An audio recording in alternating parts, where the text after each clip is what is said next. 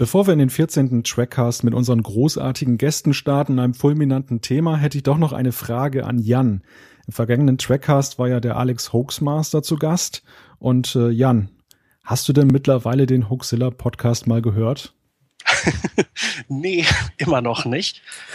Ähm, obwohl ich es ja echt spannend fand und da auch große Lust drauf habe. Äh, ich habe tatsächlich zwei Podcasts gehört, zwei ganze seit unserer letzten Sendung.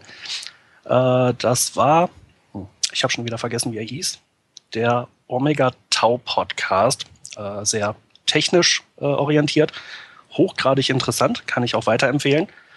Äh, aber mehr habe ich noch nicht gehört seit letztem Mal, nicht mal unsere eigene Sendung. Thorsten, was soll man dazu sagen? Ja, äh, ich bin schockiert. Aber äh, ich bin ja vom Jan nichts anderes gewohnt. Also würde ich sagen, starten wir mit der Sendung, bevor wir äh, hier noch weitere Peinlichkeiten aufdecken. Besser ist. Ja, Alex Auftritt war hier im Trackcast ein großer Gewinn für die Sendung. Heute gibt es die Gewinne für euch als Hörer, ein echtes Novum in der Geschichte des Trackcasts und äh, also dranbleiben und lauter stellen.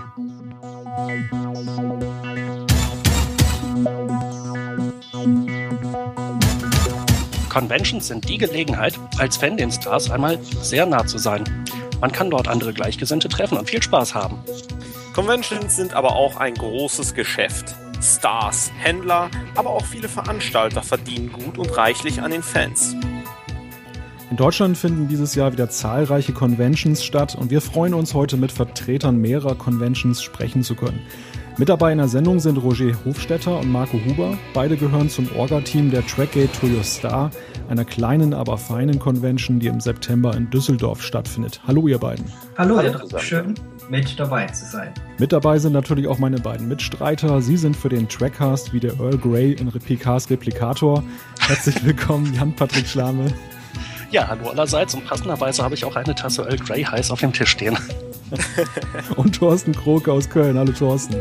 Einen wunderschönen guten Tag oder guten Namen an alle. Und ich begrüße natürlich auch Malte Kirchner. Er ist für den Trackcast das, was Stefan Raab für Merkel und Steinbrück im Kanzlerduell ist. Hallo Malte.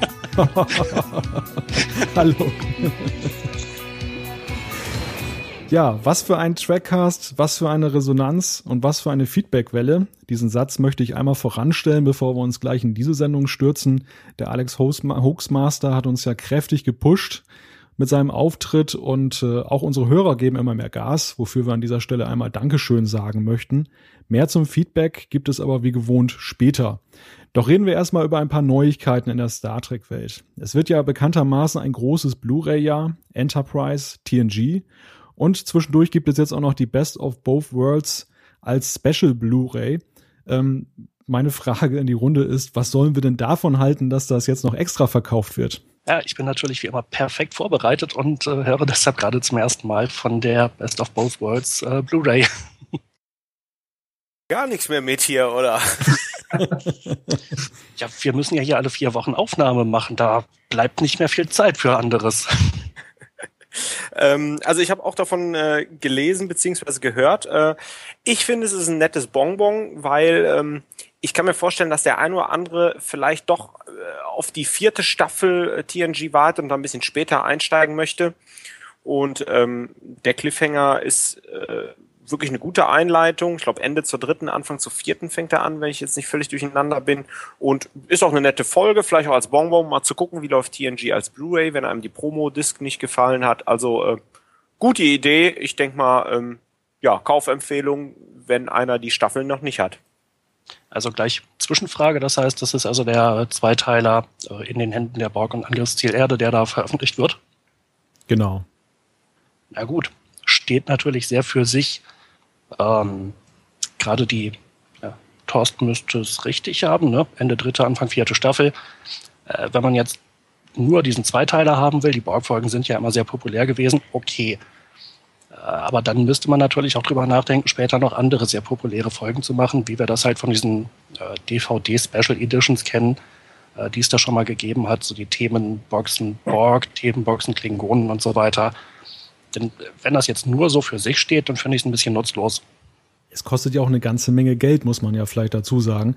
Ähm, Marco, Roger, wie haltet ihr das eigentlich mit den Blu-rays? Also ich bin ein großer Fan der, der Blu-ray-Veröffentlichung von TNG äh, und ähm, habe mir die ersten beiden Staffeln gekauft. Allerdings die Collectors Edition musste ich immer ein paar Wochen länger warten. Ähm, aber ich habe es nicht bereut. Also ich schaue mir das in bester Bild- und Tonqualität und zum ersten Mal im englischen Original an und ähm, freue mich richtig auf die dritte Staffel, die äh, ganz, ganz tolle Folgen enthält. Ich werde mir allerdings diese Special Edition, äh, dieses Best of Both World nicht kaufen. Ich werde regulär die dritte Box kaufen und dann auf die vierte warten. Tja, und ich bin eigentlich immer mehr weg von DVD und Blu-ray. Ich gehe immer mehr ins Digitale. Also ich habe eigentlich kaum noch was an, an physischen Datenträgern bei mir. das finde ich vergleichsweise beneidenswert, weil dieses Rumgehantiere mit diesen DVDs und Blu-rays schon einigermaßen nervig ist, finde ich. Ja, gut, vor allem diese Staffelboxen. Ich meine, äh, heute, man, wir leben immer mehr in einer Zeit der, der, der, also der Verfügbarkeit sämtlicher Inhalte auf digitalem Weg.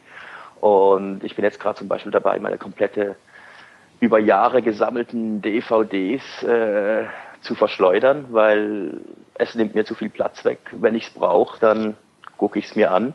Und mit Digital TV habe ich Sender, wo das Zeugs eh ständig läuft.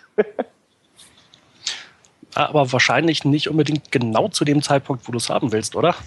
Das ist schon richtig. Auf der anderen Seite, ich meine, ich bin jetzt ganz ehrlich, ich bin jetzt gerade im Zuge dieser, dieser, dieser Verschleuderung meiner DVDs, da gucke ich das Zeugs an und sage, klar, möchtest du wieder mal sehen. Auf der anderen Seite liegt es seit drei Jahren rum und ich habe es nicht geguckt. Also werde ich wahrscheinlich eh nur reingucken, wenn ich gerade reinzapp auf irgendeinem Sender. Auch wieder wahr. Also für mich ist eine, eine schöne Gelegenheit, die Folgen wirklich nochmal zu gucken. Ich habe TNG seit Jahren nicht mehr gesehen und diese Veröffentlichung auf Blu-ray bietet da wirklich eine schöne Gelegenheit, da nochmal reinzugucken. Und ich genieße das auch wirklich und teile mir das so ein, dass ich die Zeit bis zur Veröffentlichung der weiteren Staffel dann schon überbrücken kann. Also da gehen die Meinungen durchaus auseinander, wie wir feststellen. Gehen wir gleich zum nächsten Aufreger-Thema und da schaue ich jetzt mal besonders zu Thorsten herüber, denn er ist ja unser Star Wars-Experte. J.J. Abrams, Regisseur und Mastermind der neuen Star Trek-Filme, führt ja jetzt auch künftig bei Star Wars Regie. Das hat da doch sehr polarisiert in beiden Fankreisen. Und ähm, ja, darf man denn sowas machen, Thorsten? Wir hatten ja schon sehr viele Star Wars-Elemente im äh, neuen Star Trek-Film. Und äh, ich sehe das Ganze sehr positiv, bringt etwas Wind äh, da rein, weil bis auf Episode 3 meiner Meinung nach Lukas da äh, ziemlich viel kaputt gemacht hat. Ähm, auf der anderen Seite bin ich so ein bisschen ähm, zwiegespalten. Disney-Konzern äh, im Vergleich mit J.J. Abrams könnte eine sehr explosive Mischung geben. Ich bin mal äußerst gespannt, was mich in meinem geliebten Star Wars-Universum noch so erwartet. Äh, aber ich bin sehr neugierig, weil ich, ich finde ja, J.J. Abrams hat gute Arbeit abgeliefert. Und ja, ich freue mich auf jeden Fall auf Episode 7, werde ich mir auf jeden Fall reinziehen. Naja, also ich meine, rein slapstick-technisch äh, kann man wahrscheinlich erwarten, dass es ungefähr so weitergeht wie in der Episode 1 bis 3. Generell ist es natürlich bei Star Wars ja insbesondere so, dass George Lucas da sehr genau drauf achtet, was da jetzt äh, passiert beziehungsweise auch die Lizenzvergabe an, was weiß ich, äh, alles, was irgendwie da an Merchandise mit dranhängt, äh, auch Computerspiele von LucasArts und so weiter. Ähm, ja, da haben die halt einen sehr genauen Blick drauf. Insofern weiß ich nicht, ob J.J. Abrams da so viel Freiheit haben wird wie bei Star Trek. Aber naja, mal abwarten. Ja, äh, Lukas ja ähm, äh, nur noch als äh, Creative Consultant ähm, äh, agiert. Er behält sich für seine für sein inneres Universum halt, also für die Skywalker-Familie da schon Vetorecht vor. Aber alles, was drumherum passiert, äh, da hat er weniger Macht. Ähm, das letzte, was er schon so halbherzig abgesegnet hat, war BioWare's äh, The Old Republic, äh, ein ähm, Multiplayer-Online-Spiel. Äh, übrigens mit einer sehr guten Geschichte, also Computerspieler ran damit. Das ist free to play, also man zahlt nichts äh, und kann es kostenfrei spielen. Tolles Universum. Und deshalb äh, sehe ich, seh ich dem auf jeden Fall ein bisschen positiv gegenüber. Äh, Slapstick, ähm, ich weiß es nicht. Disney äh, assoziiert man natürlich immer mit so ein bisschen Kinderunterhaltung, aber wenn man an Fluch der Karibik denkt, äh, da sind natürlich auch Slapstick-Elemente drin, aber da geht's auch schon ordentlich um die Wurst. Deswegen bin ich einfach mal gespannt. Naja, sagen wir so, schlimmer als Jar Jar Binks wird's hoffentlich nicht werden. Machtwürgen in einer neuen Dimension. Also von daher äh, kommen wir das auch gerne mit Jar Jar Binks. Ach, aber lieber ohne. also ein ganz optimistisches Fazit bei diesem Thema. Noch ein drittes Thema müssen wir ansprechen. Das haben wir beim letzten Mal vertagt und haben versprochen, es heute anzusprechen. Also gehen wir das heute mal an. Es geht um die Meldung, dass in Las Vegas einmal ein realitätsgetreuer Nachbau der Enterprise geplant war. Das Ganze ist, so kann man lesen, am Studiochef von Paramount gescheitert. Ähm, der fürchtete nämlich offenbar einen Image-Schaden, wenn diese Attraktion gescheitert wäre. Ja, ist denn damit ein Menschheitstraum geplatzt? Ähm, äh, danke, dass du es angesprochen hast. Äh, tatsächlich habe ich mich äh, im Punkto äh, äh, Enterprise-Nachbau wirklich mal vorbereitet auf die Sendung. Das war unser Leser Chris, beziehungsweise Chris Kinner, der uns da den, ähm, der uns da die Nachricht geschrieben hat. Äh, ich habe mir das Ganze auch mal angeguckt, äh, war ganz interessant. Äh, hochkant die Enterprise wäre ungefähr so hoch wie der Eiffelturm geworden. Ähm, da gibt's auch weitere Seiten, übrigens auch eine sehr interessante Facebook-Seite zu. Die hat der Chris äh, auch noch auf den Trackcast Facebook-Seiten gepostet. Zieht's euch mal rein. Ähm, ansonsten muss ich sagen, schöner Traum, äh, aber leider aus meiner Sicht nicht realisierbar. Mit Sicherheit Mecker für Star Trek Pilger, aber ich halte das doch für sehr kostintensiv und ziemlich unrealistisch, und eine riesen Enterprise da vor einem Hotel stehen zu haben. Sieht doch einfach, muss ich gestehen, scheiße aus. Also sorry. Welche Enterprise wäre es denn geworden? Äh, 1701 Alpha.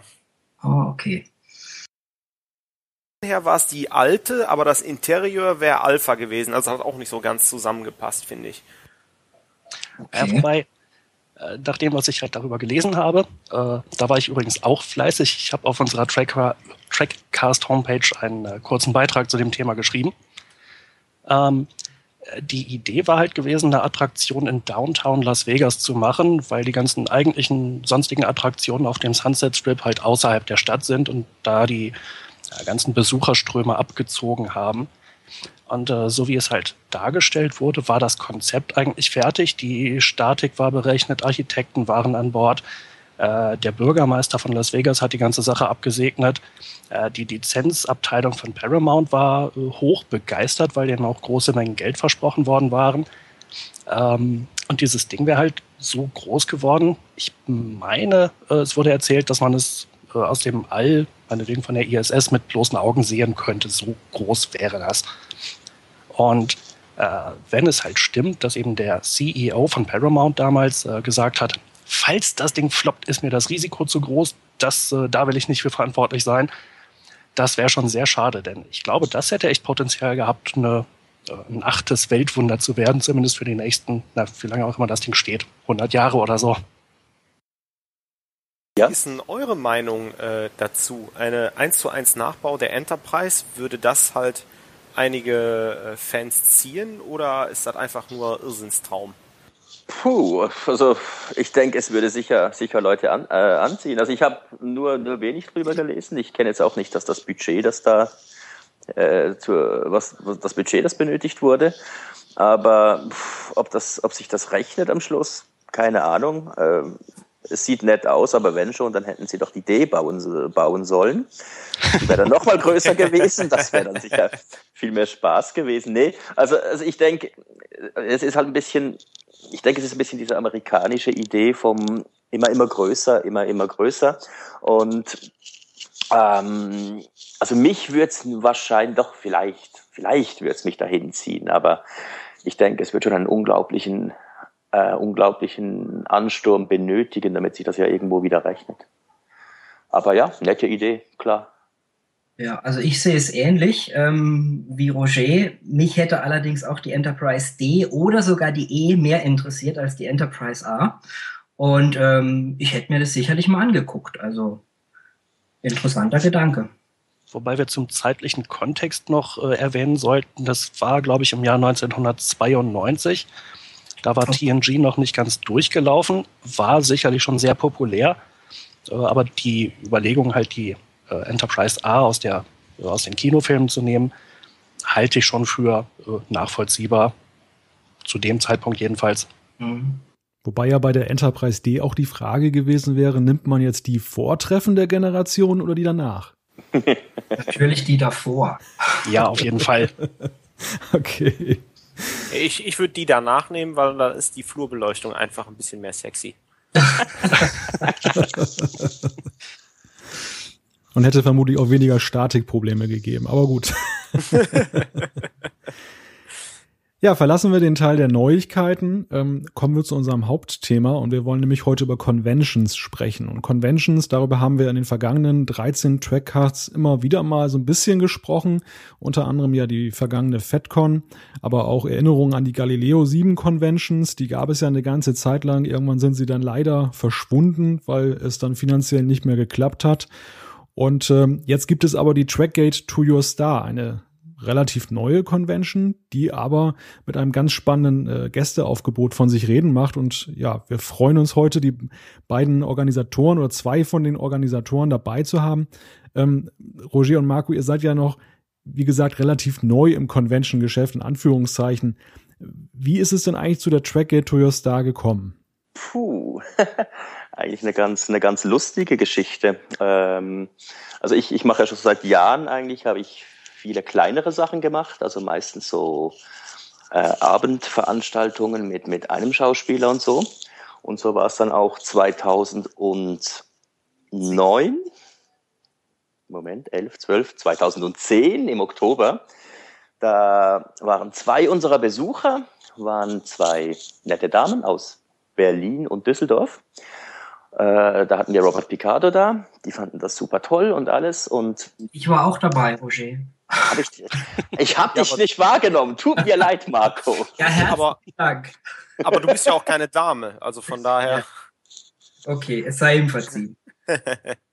Ja gut, dann sind mir die beiden anderen einfach mehr aufgefallen. Ähm, na, auf jeden Fall ging es dann irgendwo drum, dass die mich dann kontaktiert haben, weil irgendwie habe ich offensichtlich die Geschichte mit Robert Picardo war ja dann etwas, was die beiden oder ihr drei sich auch schon ein bisschen immer mal überlegt haben. Und dann ging es eigentlich darum, dass sie es wirklich machen wollten, dass sie sagen, doch, wir, wir probieren das. Und dann auch in Kontakt mit mir gekommen sind, ob wir das zusammen machen wollen. Und ich sage, ja klar, logisch, natürlich bin ich sofort dabei. Ähm, ja, und dann wurde in vielen, vielen Skype-Gesprächen das Ganze äh, geplant und aufgezogen und man hat dann ja unsere erste Trackgate eben Marco, Daten August 2011. Genau. September? September 2011. September 2011 haben wir dann die erste Trackgate to Your Star hinbekommen.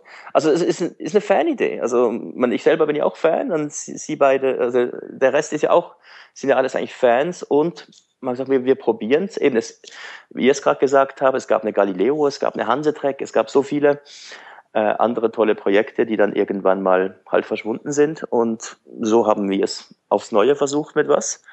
Und das haben wir im 2011 dann das erste Mal gemacht. Und so also, entsteht das. Genau, unser Ansatz war der, also die beiden Alexandras, bei der Gelegenheit herzliche Grüße an euch zwei. Ähm, die zwei Alexandras und ich waren, wie gesagt, auf dem Event, den, den Roger organisiert hat mit Robert Picardo und der deutsche Synchronsprecher, der Stefan Staudinger, war noch dabei. Und es war ein ganz kleiner, überschaubarer Event, ähm, schon fast familiär. Und ähm, wir gingen da so begeistert nach Hause, dass wir gesagt haben, Mensch, dieses, dieses Feeling und ähm, diese, diese Erlebnisse, die wollen wir einfach fortsetzen und wollen quasi eine Convention ins Leben rufen, die so stattfinden soll, wie wir als Fans uns das wünschen. Also im Prinzip die Track to Your Star spiegelt das wieder, was für uns vier so eine Wunsch-Convention darstellt. Als äh, so ein Eckdatum hatte ich eurer Webseite entnommen, dass ihr das auf 600 Leute begrenzt in diesem äh, Jahr, richtig? Genau. Ja, das, das ist richtig. Und also das kommt immer ein bisschen drauf an. Wie gesagt, wichtig ist dieser, dieser, dieser Nähe, dieser Familiärcharakter, den wir erhalten wollen.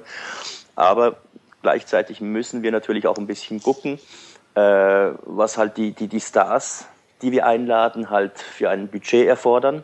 Und, und wir passen eigentlich die Größe des Events ein bisschen an dem an. Also da wir jetzt ein relativ hochkarätiges, einen hochkarätigen Cast haben, mussten wir natürlich auch schauen, wir haben gesagt 600, das ist, bleibt überschaubar für die Anzahl der Gäste.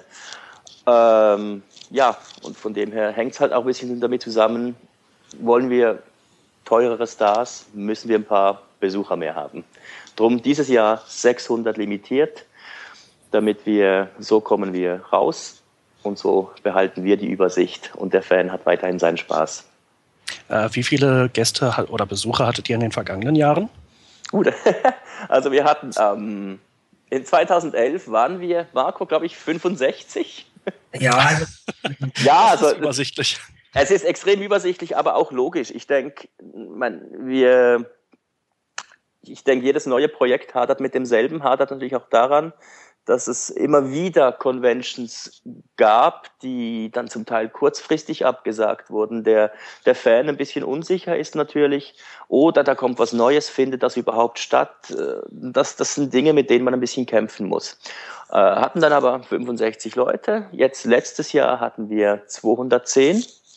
Mhm. Und ähm, ja, und so werden wir, denke ich, weiter, weiter unseren Weg gehen. Wie ist im Moment so der Trend? Äh, denkt ihr, dass die 600 auch komplett ausverkauft werden?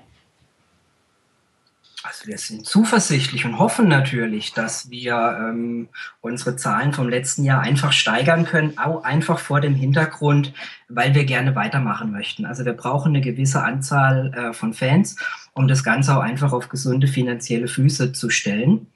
Und von daher hoffen wir natürlich, dass wir die Zahlen der letzten Jahre weiterhin so deutlich steigern. Also von 2011 auf 12, von 75 auf 200 prozentual gerechnet, eine tolle Steigerung. Wenn wir die prozentual dieses Jahr nochmal so hinlegen würden, wären wir schon zufrieden. Ähm, Du, du sagtest äh, ein, zwei Sätze vorher, äh, wie du dir eine Wunschconvention vorstellst. Was, äh, wie stellst du dir denn eine Wunschconvention vor? Kommt uns an der Trackgate besuchen, dann wisst ihr es. genau, also A, ihr seid natürlich herzlich eingeladen zu uns und B, natürlich um die Frage zu beantworten. Ähm, meine Wunschvorstellung, da kann ich jetzt nur von mir reden, ist einfach, wenn ich bei so einem Event bin und ich beziehe mich jetzt mal auf die anwesenden Gaststars, dann ist es mir doch wichtig, mal ohne Stress und ohne Druck und ähm, ohne Hiebe ähm, das ein oder andere Wort mit meinem Star zu wechseln. Also ich möchte da keine stundenlangen Gespräche führen, aber ich möchte doch zumindest die Zeit haben, mal jemand die Hand zu schütteln, ein paar Worte zu wechseln, zu sagen, dass ich seine Arbeit schätze oder was auch immer. Ähm, es ist natürlich bei größeren Events aufgrund der Masse, also größere Events, äh, nehmen wir doch die, die größte deutsche Convention, die FedCon, die natürlich das Zehnfache an Teilnehmern hat, da ist es einfach nicht möglich, wenn da statt 600 Leute 6000 Leute sind, dann habe ich einfach nicht die Chance und die Gelegenheit, mal ein paar Worte zu wechseln. Also was über nette Floskeln hinausgeht. Ähm, verstehe ich. Es ist natürlich auch, auch klar, dass gewisse Top-Stars, nehmen wir jetzt mal unser aller Captain Picard, Patrick Stewart, für unseren Event Stand jetzt einfach eine Nummer zu groß ist. Ähm, aber meine Wunschvorstellung als Fan ist eben einfach die, dass ich ähm, da nicht, nicht durchhetzen muss, sondern einfach äh, die paar Momente mit meinem Schauspieler habe.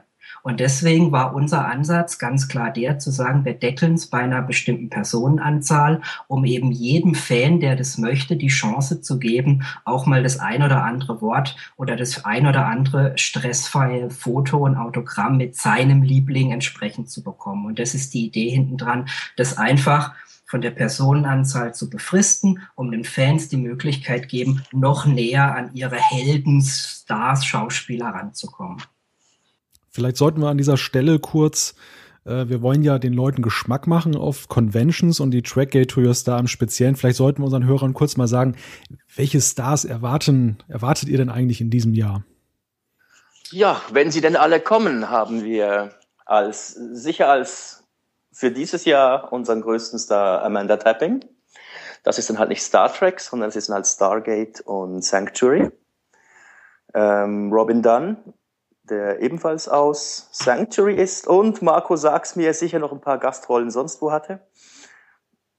Ja, der, ein, der ein oder andere Film ist dabei. Man kennt ihn vielleicht aus dem zweiten Teil von Eiskalte Engel, diesem, diesem Kinofilm. Ähm, ja, die ein oder andere Produktion findet man in seiner Filmografie. Okay, dann haben wir Tim Ross. Dann sind wir bei Star Trek Voyager, den Tuvok halt. Dann haben wir Marina Sirtis. Sind wir auch ganz froh, sie bekommen zu haben. War ja auch schon länger nicht mehr da. Ähm, und jetzt wird's peinlich. Und Robert Picardo. Ist ja, Robert Picardo. Hatten, hatten wir ja schon. Der, der, der unseren MC darstellt, der also die, die Fans durch die ganze Veranstaltung führt. Und dann haben wir noch eine Special Appearance und das ist dann Bill Blair. Den kennt man eigentlich kaum, weil er ist der Guinness Buch Weltrekordhalter im Aliens spielen. Also der hatte quer durch Science Fiction, ich weiß nicht, ich weiß die Zahl nicht, wie viele, aber ihn kennt man eigentlich nur als irgendein Alien. Also er ist eine unglaubliche Menge an Aliens, die er gespielt hat. Und ich denke, wir haben somit auch eine gute Mischung halt zusammen an, an Stars aus diesem, diesem Stargate, Star Trek Universum. Und man, die letzten beiden Male hat es wirklich sehr Spaß gemacht in diesen Kombinationen. Genau, das muss man vielleicht ergänzend noch dazu sagen. Also der Name Trackgate einfach daher, weil wir hauptsächlich Gäste natürlich aus dem Bereich Star Trek und auch Gäste aus dem Bereich Stargate haben. Deswegen diese Namenskombination und deswegen Gäste aus beiden Bereichen mit dem ein oder anderen Special Gast dann jedes Jahr noch obendrauf. Kleiner Tipp, wenn ihr es Trackgate 5 genannt hättet, dann wäre Babylon 5 auch noch abgedeckt gewesen. ja gut, Babylon, Babylon 5 ist natürlich eine, eine super Serie. Ich habe sie immer geliebt, wie auch dann den Spin-off Crusade. Aber ja, ist halt schon halt leider ein bisschen untergegangen. Aber wäre auch gut gewesen, Trackgate 5. Wir hatten im ersten Jahr Claudia Christian zu Gast, die ja in Babylon 5 auch eine tragende Rolle hatte. Also wir sind da auch offen für Gäste aus anderen Serien. Und äh, Judy Caitlin Brown müsste auch schon mal bei euch gewesen sein, oder? Letztes War letztes Jahr dabei, ja und wird dieses Jahr auch wieder mit dabei sein. Allerdings nicht als offiziell angekündigter Gast, sondern Julie Kathleen Brown ist ja auch als Managerin vor allem vieler ähm, Stargate ähm, Schauspieler tätig und wird mit Amanda Tapping auch dieses Jahr wieder mit dabei sein. Ah, okay, gut zu wissen. Ähm, äh, was mich jetzt so ein klein bisschen gewundert hat, ich bin kein großer Stargate-Fan, ich habe da einfach sehr wenig von gesehen aber äh, ihr meintet halt, dass Amanda Tapping eure, ja, in Anführungszeichen, größte, äh, euer größter Gast in diesem Jahr sein wird. Ich hätte jetzt gedacht, dass das vielleicht doch eher Marina Sirtis wäre, weil sie halt bei äh, Star Trek schon ähm, ja, ja, für, etwas früher dabei war. Für Star Trek-Universum. Also, ähm, aber ähm, gut, Amanda Tapping ist vielleicht, also Marina Sirtis ist relativ speziell und ist ein großer Gast, weil sie, glaube ich, auch schon länger nicht mehr in Deutschland war. Marco korrigiert mich immer, wenn ich was Falsches sage. Er ist der Mann der Daten. Sie war vor zwei Jahren auf der FedCon, aber okay. Marina ist so toll und so beliebt und so gefragt bei den Fans, dass er einfach schnell wiederkommt und wir erfüllen damit ähm, auch so ein bisschen die Fanwünsche. Also auch wir vom Orga-Team sind natürlich immer wieder bemüht, ähm, den Dialog mit, mit unseren mit Fans, sage ich jetzt mal, zu pflegen und dann natürlich uns auch umzuhören, wen hättet ihr denn gerne? Natürlich fallen sofort immer Namen von irgendwelchen Captains, das ist ganz klar, dass äh, die natürlich immer wieder genannt werden. Ähm, aber auch Marina Sirtis wird sich sehr, sehr oft gewünscht und wir haben uns dann wirklich gefreut, dass, dass wir sie ähm, als Gast gewinnen konnten. Und wir haben natürlich auch ganz, ganz viele Wünsche von Fans berücksichtigt, die sich seit Jahren Amanda Tapping wünschen. Und es ist uns gelungen, sie dieses Jahr zu bekommen.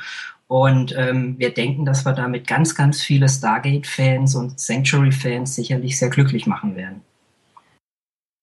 Marina Sirtis, äh, wie, das finde ich ganz interessant. Sie, ich glaube, sie ist sehr sympathisch.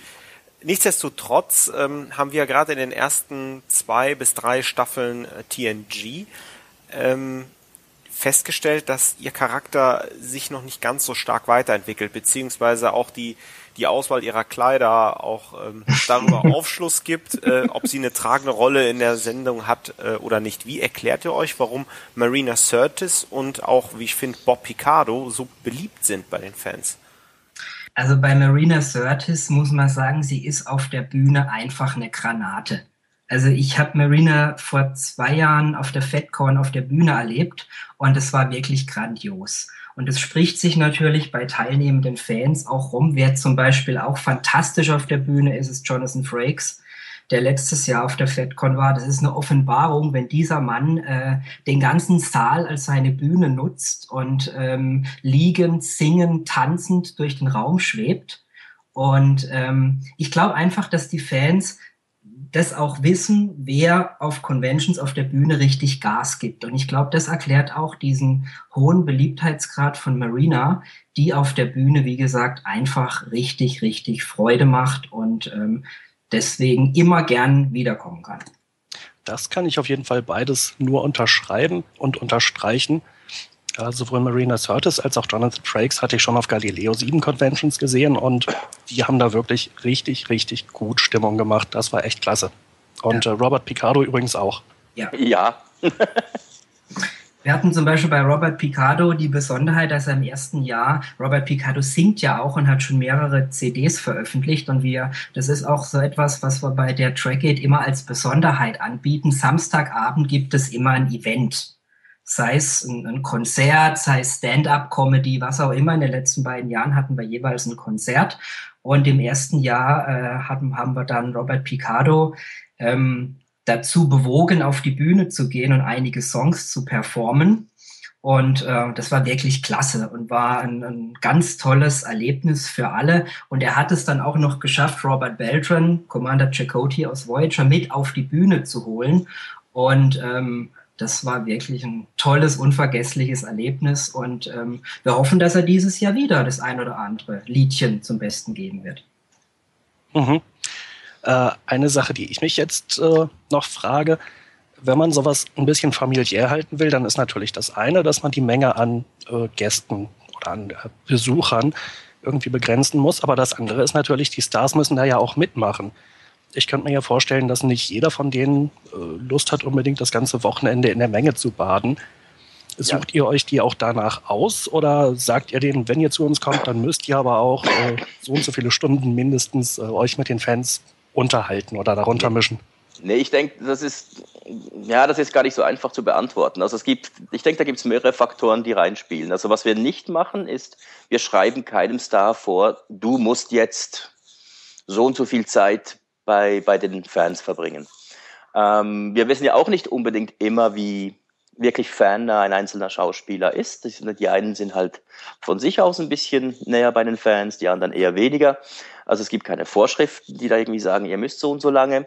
Ich, ich denke aber auch durch die, eben gerade dadurch, dass der Event nicht 5000, 10.000 Besucher hat, die, die Gäste, also einfach die Erfahrung der letzten beiden Jahre halt, die, die kommen automatisch mehr raus. Also die kommen automatisch mehr zu den Leuten, weil sie auch nicht in dieser, in dieser, in, in diesen Mengen drin sich bewegen müssen. Also bei uns, wir haben das wirklich letztes Jahr wirklich mit, mit, äh, die, die sind halt da durchgegangen, sind auch mal hingestanden, haben sonst ein Foto mit sich machen lassen. Also äh, das, das ist schon der Faktor, denke ich, auch der Größe. Die, die Gäste, also die Stars fühlen sich wohler eigentlich auf einem etwas kleineren Event. Also das hört man auch wie, immer wieder von Agenten, dass sie sagen, ja, die Schauspieler lieben diese kleineren Sachen.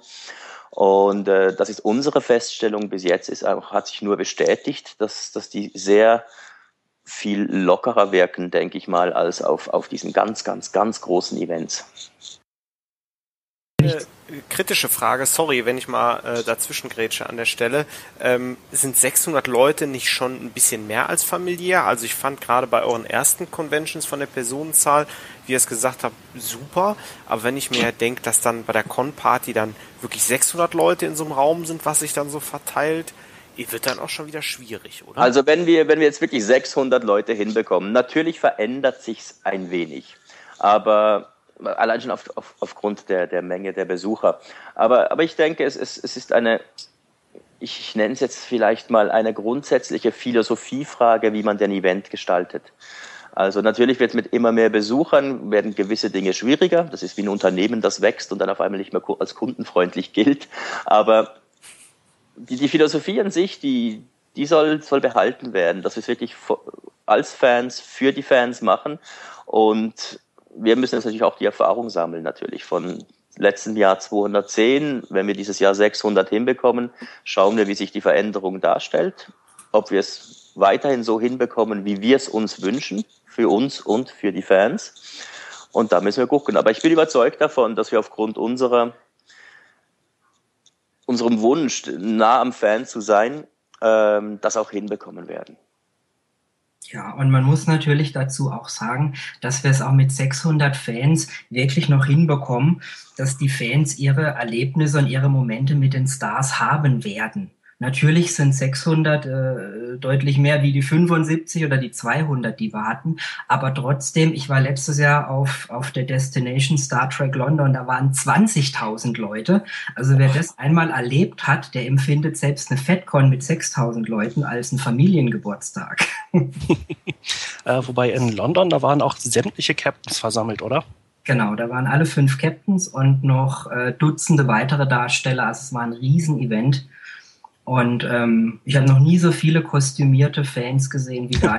es war, äh, ja, es war ein Erlebnis. Brauche ich jetzt kein zweites Mal, aber es war ein Erlebnis.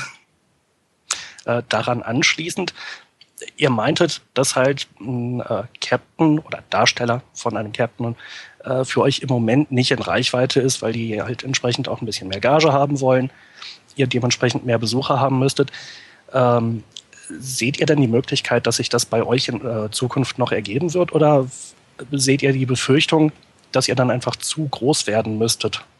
Also, ja, bitte. Also ich denke, eben gerade durch die Tatsache, dass wir jetzt Schritt für Schritt wachsen, haben wir auch eine, eine gute, einen guten Einblick darin, ob wir diesen, den Charakter, den wir uns für die Con wünschen, behalten können man muss natürlich Abstriche machen, ganz klar, je, je größer sie wird.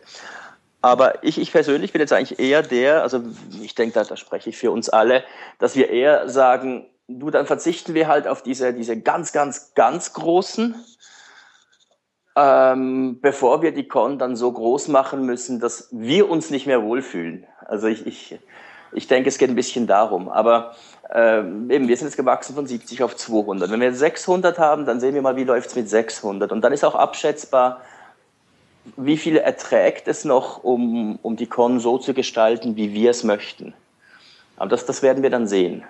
Natürlich wünschen wir uns, dass wir es auch schaffen, sagen wir jetzt mal, irgendwo auf die 1000 hinzuzielen und dann trotzdem noch den Charakter erhalten zu können. Aber das werden wir dann sehen, jetzt im September, wie sich's mit äh, der diesjährigen Con verhält, mit den größeren Besucherzahlen und dann schauen wir weiter. Und dazu muss man natürlich noch ergänzend sagen, also auch bei den Captains gibt es unterschiedliche Größen, was jetzt die Gage angeht. Also ähm, ohne jetzt aus dem Nähkästchen plaudern zu möchten, also nicht jeder Captain ist vollkommen ausgeschlossen für eine Convention. Ja. Also die, die größten Namen sind ganz klar William Shatner und Patrick Stewart, die wirklich Gagen haben, wo es einem schwindlig wird. Ähm, ja, also ob, ob wir die beiden mal auf einer Trackgate sehen werden, einmal alterstechnisch und einmal gagentechnisch, ähm, wage ich das zu bezweifeln. Der Himmel ist das Limit. Genau. Ja. Aber ich, ich will es nicht ausschließen, dass wir irgendwann mal auch unseren Fans äh, den ein oder anderen Captain präsentieren werden. Ja, werfen wir an dieser Stelle vielleicht einen kleinen Blick über den Tellerrand. Der Name FedCon ist ja schon mehrfach zur Sprache gekommen.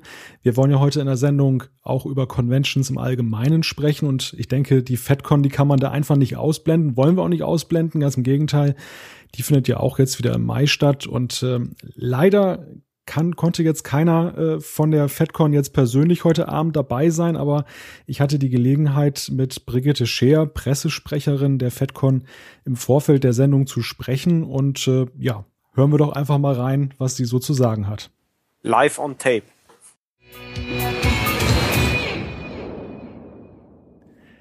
2013 wird ja ein großes Convention-Jahr. Per Telefon zugeschaltet ist jetzt Brigitte Scheer, Pressesprecherin der FedCon. Hallo Brigitte. Hallo Malte, grüß dich. Ja, die FedCon, die dieses Jahr ja vom 9. bis zum 12. Mai stattfindet, ist ja die Konstante in der deutschen Science-Fiction-Convention-Szene. Jetzt gibt es ja ganz neu die GalaxyCon im September. Ist Science Fiction denn derzeit dermaßen im Trend, dass eine FedCon im Jahr nicht mehr ausreichte? Es ist wirklich so, es gibt so viele Serien und eben so viele Schauspieler, die man holen kann, die kommen möchten, aber die wir auf einer FedCon nicht mehr unterbringen. Und die FedCon war ja in den letzten beiden Jahren restlos ausverkauft und letztes Jahr gab es ja dann einige Beschwerden von vielen Leuten, die nicht mehr reingekommen sind und dann hat sich der Dirk Bartholomä eben überlegt, er macht, er, äh, beziehungsweise er startet jetzt den Versuch einer zweiten Con. Ob das nächstes Jahr, also 2014 wieder ist, weiß man noch nicht. Aber dieses Jahr auf jeden Fall. Wenn man sich die Gästeliste der GalaxyCon anschaut, das sind alles potenzielle FedCon-Gäste, aber wo soll man die Leute noch unterbringen? Wir können ja nicht eine Woche FedCon machen. das war der Grund für eine zweite FedCon. Du hast ja gerade schon angesprochen, das ist ja auch eine Reaktion gewesen ähm, darauf, dass ja die FedCon unglaublich erfolgreich ist. Wie siehst du die Chancen, dass dieses Jahr ähm, man auch spontan noch gute Chancen hat, bei der FedCon eine Karte zu kriegen? Das war ja einer der Kritikpunkte. Ich kann nicht in die Zukunft sehen. Das kann ich nicht sagen. Es ist bei der FedCon immer so, dass so zwei Monate vorher nochmal ein riesen Run auf die Karten losgeht. Und den müssen wir abwarten. Tageskarten wird es wieder geben. Also ich kann mir aber nicht vorstellen, dass es nochmal also so extrem wird wie letztes Jahr bei William Shatner. Hm. Das war ja, da mussten wir ja, ich weiß nicht, wie viele hundert Leute wieder wegschicken, die am Samstag eine Tageskarte gewollt hätten. Die standen ja von unserem Check-in bis rüber zum Flughafen an. Un unglaubliche Resonanz, ja. Ja. Dieses Jahr habt ihr aber ja auch wieder eine riesige Liste an Gaststars, ganz viele tolle Leute dabei. Wer das sehen möchte, kann das unter fedcon.de und bei galaxycon.de äh, sich einfach mal anschauen. Auf welche Star Trek Persönlichkeiten seid ihr denn besonders stolz, dass ihr sie für einen Deutschlandbesuch gewinnen konntet? Im Endeffekt auf alle. Also ich weiß, äh, Christopher Kirby ist zwar nicht Star Trek, aber auf den freuen sich viele sehr und Star Trek ist natürlich vor allem nach Jahren, äh, ich glaube 15 Jahren kommt Roxanne Dawson mal wieder. Und die wurde ja sehnlichst gewünscht und über die freuen wir uns natürlich ganz besonders. Also die Pilana Torres aus Star Trek Voyager, das ist schon ein Hammergast dieses Jahr. Wirkt sich eigentlich bei euch auch irgendwie aus der neue Star Trek-Film? Also es ist ja jetzt wieder, Star Trek ist ja doch durchaus wieder im Gespräch, immer mehr im Kommen. Es gibt ja auch die Blu-ray-Veröffentlichung. Spiegelt sich das auch in den Besucherzahlen wieder, beziehungsweise auch in der Nachfrage nach Star Trek Stars? Ja, natürlich. Auch natürlich nach, dem, nach Stars aus dem neuen Film. Aber da ist es sehr schwierig. Die sind sich im Moment irgendwie noch einig, dass sie nicht auf Conventions gehen wollen. Es gibt zwar einzelne, da versuchen wir das natürlich immer wieder, aber so knapp vor dem Filmstart werden wir kein Glück haben. Hm. Da ist immer so ein Verbot drin mit Conventions, da müssen die ihre Promotouren machen.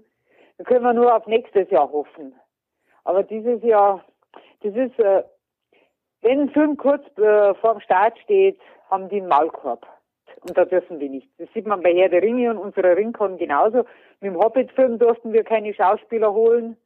Jetzt dürfen wir zur Hobbit-Con, aber mit, mit dem neuen Star Trek-Film ist es genauso. Ich, ich hoffe natürlich, dass trotzdem irgendeine besondere Paramount-Aktion wieder ist, so wie 2009, als äh, Star Trek in die Kinos kam. Aber da werden wir vorher alle nichts erfahren. Das war so ein großer Überraschungsmoment direkt auf der Con als die 20 Minuten gezeigt wurden exklusiv. Aber für die Zukunft könnte das ja durchaus dann ja eben auch eine Perspektive sein, dass, dass dann die Stars von dem neuen Film auch als Gäste dann auftauchen, oder? Auf jeden Fall. Auf jeden Fall. Also wir sind immer wieder dran. Aber eben dieses Jahr ist es ganz schlecht. Aber wer weiß, was die Zukunft bringt. Also Verhandlungen laufen. Mhm. Okay, Brigitte, das waren schon meine Fragen zur FedCon und zur GalaxyCon. Ich danke dir ganz herzlich Gerne. Und äh, ja, wer noch kein Ticket hat und interessiert ist, sollte sich auf alle Fälle das jetzt sichern, denn nur dann hat man wirklich die Garantie, dass man eben auch reinkommt. Es sieht ja ganz gut aus, es gibt dieses Jahr zwei Conventions, aber ähm, es gibt ja durchaus auch, hat ja auch noch andere Vorteile, denke ich, dann äh, schon im Vornherein äh, Ticket zu besorgen. Nicht wahr? Das auf jeden Fall. Vor allem es ist so, je früher man Tickets kauft, desto besser ist zum Beispiel der Sitzplatz.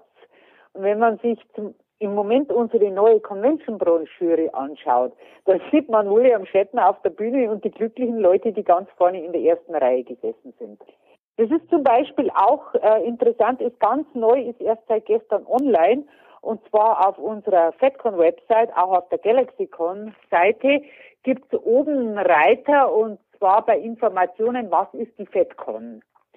Und da haben wir ganz neu eine Broschüre gemacht, über unsere Conventions, was da los ist, mit vielen tollen Bildern, sollte sich jeder mal anschauen. Vor allem auch die Leute, die noch nie auf einer Con waren und sich gar nicht so richtig was darunter vorstellen können.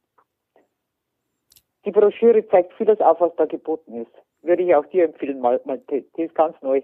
Ja, schaut mal auf jeden Fall an. Passt ja auch perfekt zu unserem Sendungsthema, weil wir wollen ja auch durchaus Leute ansprechen, die sich jetzt unter Conventions noch nicht so richtig was vorstellen können. Genau, und aus diesem Grund, weil immer wieder die Fragen auftauchen, was ist das, geht ja da auf ein Kostümfest oder so, haben wir jetzt diese Broschüre gebaut. Mit Infotext ist in Deutsch und in Englisch und mit vielen Fotos, also Stars, Fans, alles drin. Einfach mal anschauen.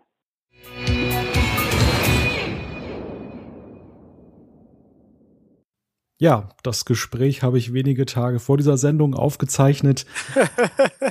Eine Frage drängt sich ja nun auf. Ähm, die GalaxyCon findet auch im September statt, so wie die Trackgate.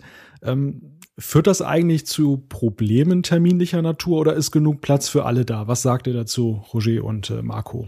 Grundsätzlich ist immer Platz für alle da. Also auch jetzt weiß ich den Namen nicht mehr. Sie vorher hat sie auch gesagt, es ist eigentlich immer wieder erstaunlich, das haben wir auch schon festgestellt, wie viele Leute zum ersten Mal auf einer Con sind. Man müsste ja eigentlich annehmen, ich sage jetzt die FedCon als stehende Größe seit über 20 Jahren und die vielen anderen Cons, man müsste ja eigentlich fast denken, jeder war schon auf einer Con. Aber wir stellen auch immer wieder fest, es gibt immer wieder Leute, wir hatten letztes Jahr, ich habe sicher 10 oder 15 gehabt, als ich mit denen gesprochen habe, es sei ihre erste Con und überhaupt.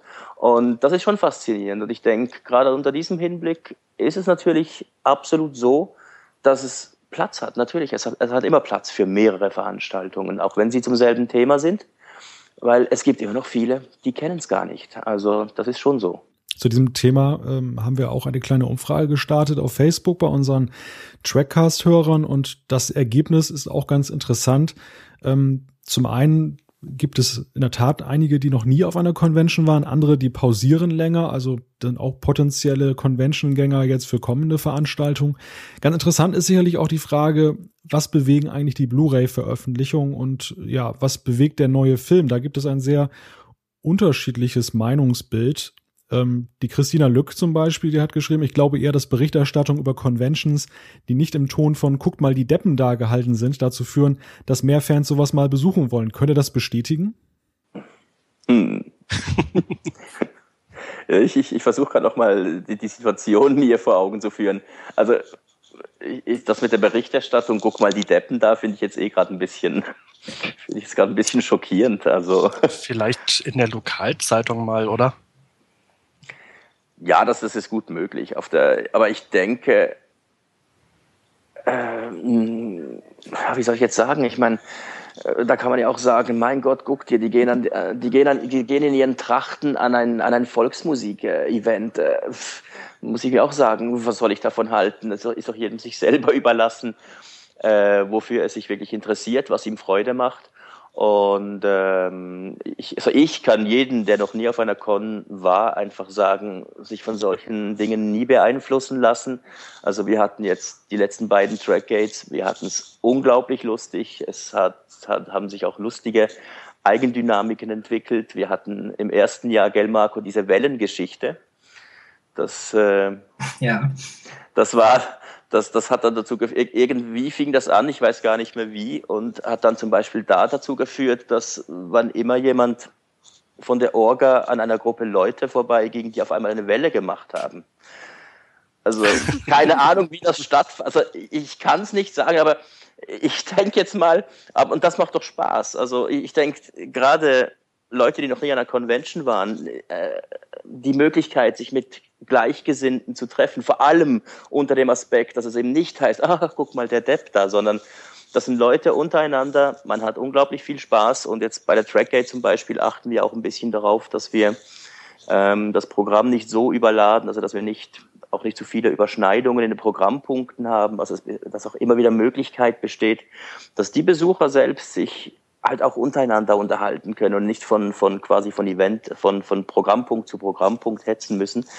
Und das ist unglaublich, äh, ich finde, das, das gibt mir ein unglaublich äh, positives Feedback auch, wenn die Leute sich untereinander, miteinander unterhalten und das macht Spaß, das macht unglaublichen Spaß.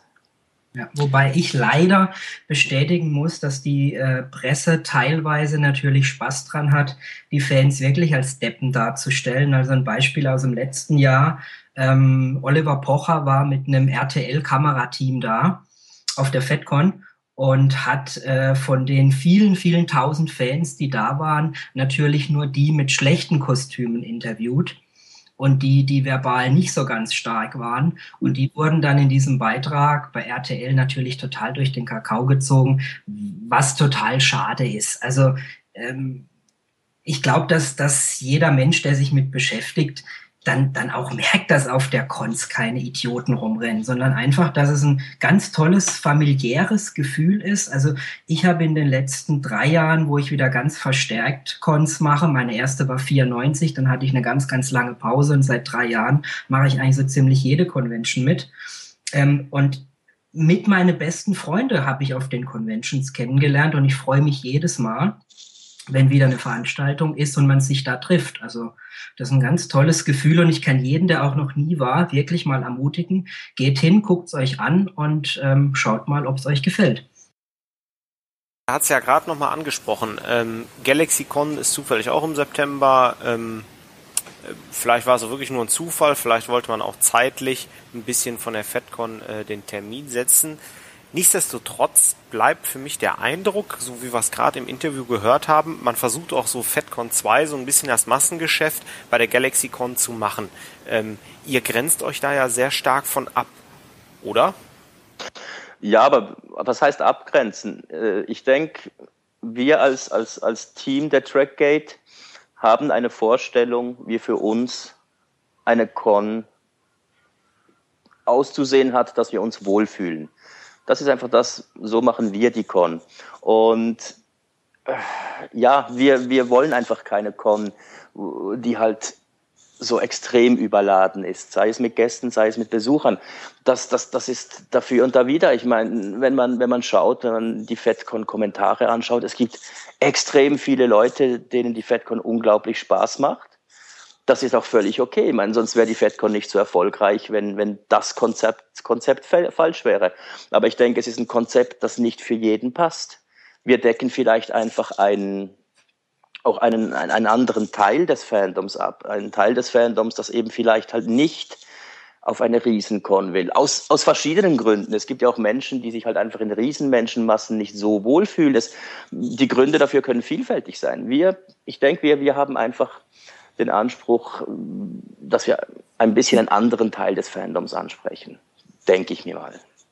Genau. Und es ist aber auch ganz wichtig zu sagen, dass wir vor der tollen Arbeit, die die FedCon GmbH seit 20 Jahren macht, wirklich großen Respekt haben, dass es von unserer Seite aus nicht dieses Konkurrenzdenken gibt. Ich persönlich finde alles, was an Veranstaltungen organisiert wird und wo Fans die Gelegenheit gibt, ihre Lieblinge zu treffen, empfinde ich als Bereicherung und nicht als Konkurrenz. Und ähm, wie gesagt, wir vom Orga-Team haben großen Respekt vor dem, was die FedCon seit 20 Jahren in dem Bereich da positiv auf die Beine stellt. Klar, vor allem unter dem Aspekt, dass wir in etwa wissen, was das für eine Arbeit ist. Fast schon ein schönes Schlusswort, aber ein paar kleine Fragen habe ich doch noch. Vielleicht ja, ich habe auch noch ein paar. Ja, vielleicht mit Blick auf die Uhr, aber eine relativ äh, schnelle Antwort. Ähm, was ich mich natürlich mal frage, ist, wie viel bekommt man als Organisator eigentlich noch von seiner eigenen Veranstaltung mit? Also jetzt nicht negativ gemeint, sondern einfach, weil es, glaube ich, auch eine ganze Menge Arbeit ist, die dahinter steckt. Vorher natürlich, aber auch während der Veranstaltung. Ähm, könnt ihr selber denn von diesen Auftritten noch richtig was mitnehmen oder seid ihr mehr Backstage beschäftigt? Das, das kommt drauf an, wie man es anschaut. Also ich, ich denke jetzt gerade als, als äh, Organisator hat man gewisse Vorteile, die dann halt vielleicht ein bisschen rund um die Veranstaltung sich darstellen. Aber auch hier ist es eigentlich so, dass wir als Team, da wir selbst auch Fans sind, ähm, im, trotzdem im, ich sage es, im laufenden Betrieb drin sind. Also äh, zum Beispiel, dass wir halt die Gäste zum Teil selber betreuen, dass wir halt wirklich ein bisschen gucken, äh, dass wir halt auch ein bisschen was mitbekommen. Das funktioniert eigentlich recht gut. Aber ich, ich denke, es, es gibt dann halt je nachdem auch andere Ansprüche. Also ich, ich persönlich bin jetzt zum Beispiel der, ich bin jetzt eigentlich der, der gerne auf die Besucher zugeht, weil ich wissen möchte, wie gefällt es den Besuchern? Was haben sie Spaß? Und wenn sie keinen Spaß haben, warum haben sie keinen? Ja, also für, für mich ist es so, dass ich von den Veranstaltungen, von den Panels etc. beim Event, wie, wie meine drei Mitstreiter auch, wir bekommen da relativ wenig mit. Wir stellen uns dann zwar mal in den Panelraum rein, hören uns das ein oder andere an, ähm, aber suchen natürlich dann auch den, den, den Fankontakt und wir haben dann andere Begegnungen bei dem Event. Also unsere Stars kommen ja bis ein paar Tage früher an und bleiben ein bisschen länger.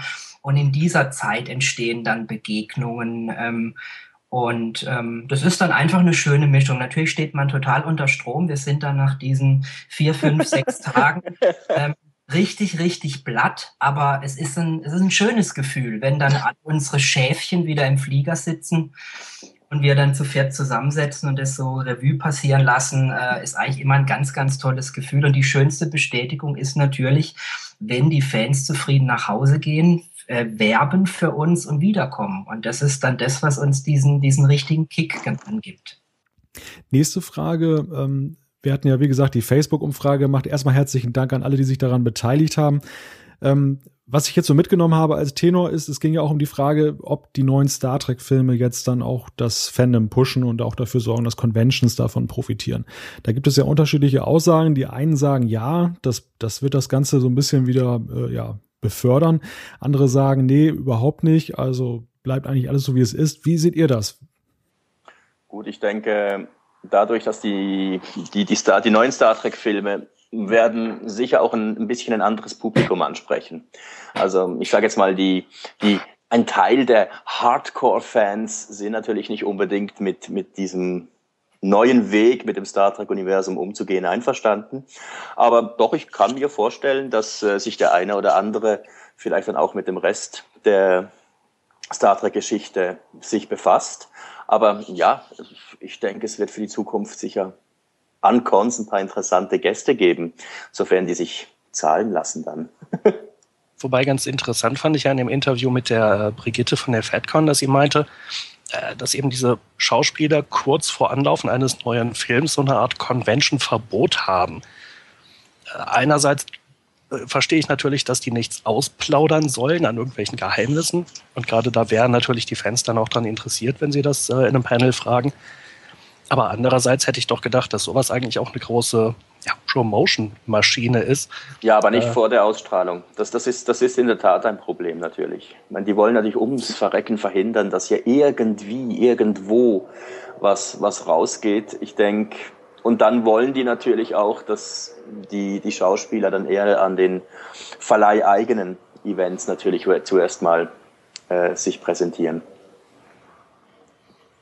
Also so gesehen müsste man ja darauf bezogen jetzt bei der Neuauflage von Star Trek sowieso erstmal wieder ein bisschen warten und dann quasi die Phase abpassen, wo gerade noch kein neuer Film gedreht wird. Ansonsten haben die ja wieder Maulkorb. Ja, und also ich denke, es geht wirklich um die Zeit kurz vor einem neu, kurz vor einem neuen Film. Wobei, wenn, wenn die in Dreharbeiten sind, krieg, kriegst du sie eh nicht. Also dann, mhm. dann ist es keine Chance. Ja, klar. Ähm, aber ja, ich denke eben, ich denke, man probiert immer mal vielleicht auch einen neuen äh, einen Star aus, der neu, aus den neuen Filmen zu kriegen. Mich persönlich würde natürlich Zachary Quinto unglaublich interessieren als neuer Spock.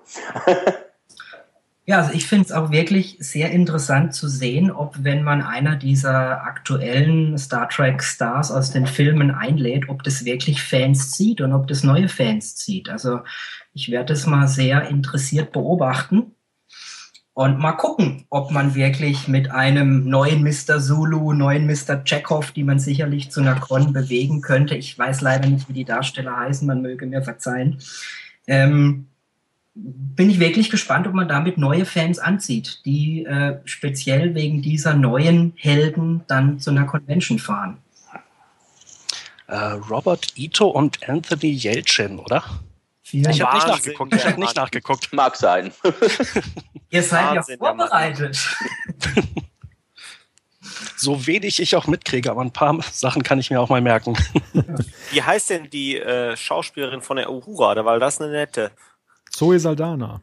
Boah, ja. das kann man wie aus der Pistole geschossen jetzt. Nicht schlecht. Ja, da habe ich Bevor jüngst noch eine News zu gesehen, deshalb kam das jetzt aus dem Gedächtnis.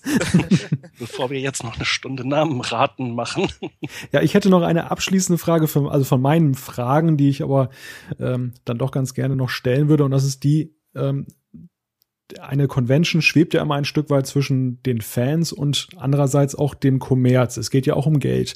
Ähm, einige Fans kritisieren das ja, die sagen, na ja, ähm, das ist doch ein bisschen arg teuer alles, da das Autogramm kostet so viel, dann wollen sie dafür noch Geld haben und überhaupt. Ähm, wie, wie begegnet ihr dieser Kritik der Fans? Das ist sicherlich von Veranstaltung zu Veranstaltung unterschiedlich. Aber wie seht ihr das generell, das Verhältnis zwischen Geld verdienen auf der einen Seite, was ja auch nötig ist, um die Veranstaltung zu finanzieren, und diesem ja viel zitierten Familiengefühl? Also bei uns ist es jetzt ganz klar so, eben, das, das, das hängt jetzt mit dem zusammen, was wir vorher gesagt haben. Die, dass der Cast, den wir auftreten lassen, entscheidet ein Stück weit, äh, wie teuer die Veranstaltung sein muss. Also wir versuchen den, den Level der, der Preise etwa da zu halten, wo wir jetzt eigentlich seit, seit, seit Anfang sind. Aber was die, die meisten Leute, ich denke, die meisten Leute halt einfach nicht berücksichtigen, ist, dass Schauspieler, die kommen nun mal in Gottes Namen nicht für, nicht einfach für die Fans die, die wollen Geld sehen, das Hotel will Geld sehen. Also äh, es, ist, es ist schon so, es wirkt natürlich extrem teuer auf den ersten Blick. Und es ist natürlich auch viel Geld, das für eine Convention ausgegeben wird, wenn man als Besucher hingeht. Aber man muss einfach da sehen, was, was für ein, eine große Kostenstruktur dahinter steckt. Also da, da muss enorm viel gedacht werden. Und also wir zum Beispiel äh, wenn wir jetzt diesen, diese 600 erreichen mit dem Cast, den wir haben, ist es nicht so, dass ich mir nachher ein Haus in Süditalien leisten kann oder so. Äh, es ist wirklich so, dass wir dann sicher rauskommen, dass wir genug Geld zusammen haben, dass die Veranstaltung finanziert ist, dass ein bisschen was übrig bleibt, um zum Beispiel auch die Vorfinanzierung fürs nächste Mal schon zu starten. Also wir machen jetzt nicht das große Geld. Also da müssen vielleicht einige Leute ein bisschen davon abkommen, dass wir hier in Champagner baden oder so.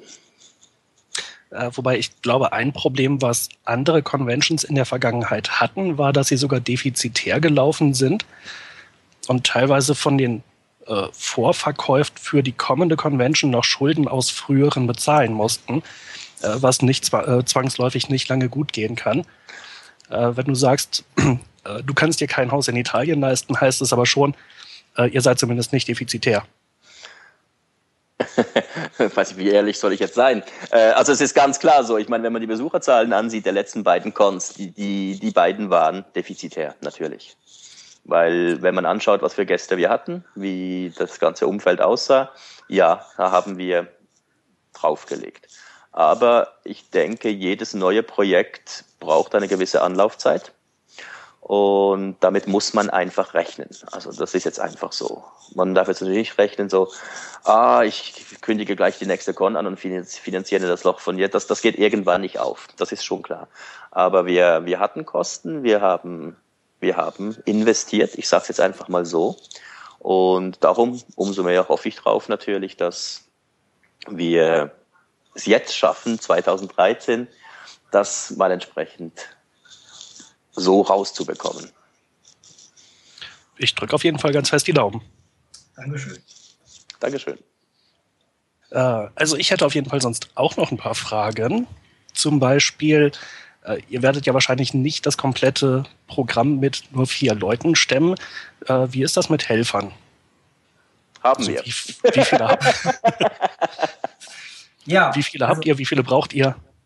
Also im Prinzip ist es so, natürlich brauchen wir für eine Veranstaltung, brauchen wir ähm, natürlich Leute, die uns unterstützen und helfen. Da haben wir aus den letzten zwei Jahren schon ein ganz tolles Grundteam, das uns zur Verfügung steht. Und wir haben auch in diesem Jahr, ähm, werden wir unser Team nochmal aufstocken müssen, hängt einfach mit den zusätzlichen Fans zusammen. Und ähm, wer Interesse hat, mal Helfer äh, Helfer zu sein oder wer, wer Interesse hat, mal als Helfer dabei zu sein, kann sich gerne an mich wenden. Es gibt auch eine eigene E-Mail-Adresse dafür, die lautet helfer at trackatoyourstar.com. Und ähm, wer da mal Lust hat, dabei zu sein, ist herzlich willkommen, mir da mal eine E-Mail zu schreiben. Und mhm. der großen Trackgate-Helfer-Familie äh, zu sein.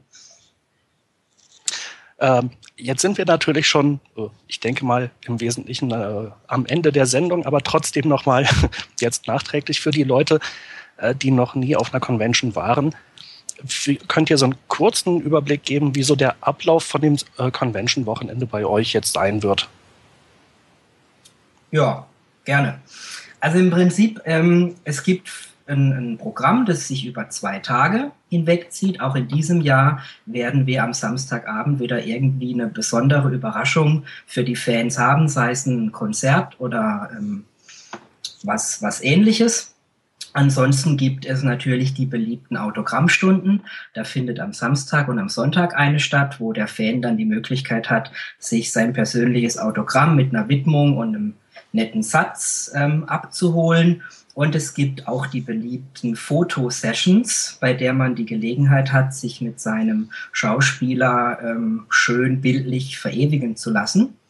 Und es gibt die Frage- und Antwortstunden, die sogenannten Panels. Jeder Star wird an, am Samstag und am Sonntag eines, äh, je eines dieser Panels geben. Und bei dem hat man als Fan die ähm, Gelegenheit und die Möglichkeit, einfach mal Fragen zu stellen und mit seinem Star ein bisschen, ich sage es mal, in, in Dialog zu kommen.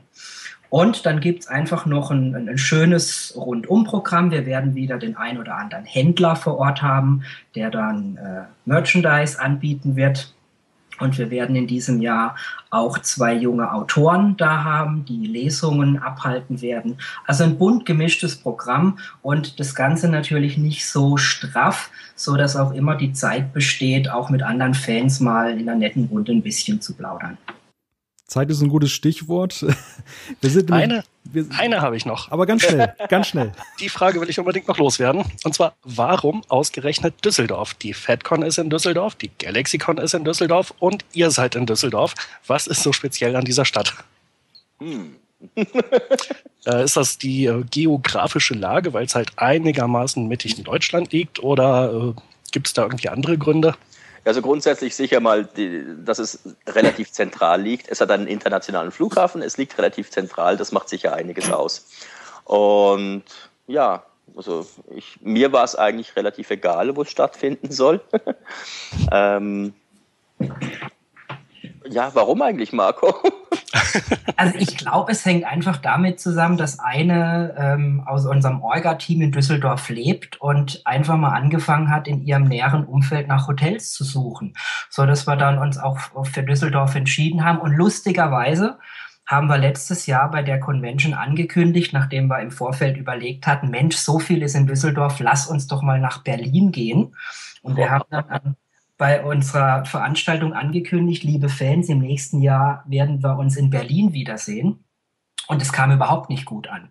Das kam dermaßen schlecht an, dass wir uns entschieden haben, bei der Veranstaltung noch zu sagen, liebe Fans, wir bleiben dann doch in Düsseldorf und haben dafür dann Standing Ovations bekommen. Also die Leute wollen, wollen die Con in Düsseldorf. Und da wir das machen, was unsere Fans wollen, bleiben wir da und gehen ja, okay. nicht nach Berlin.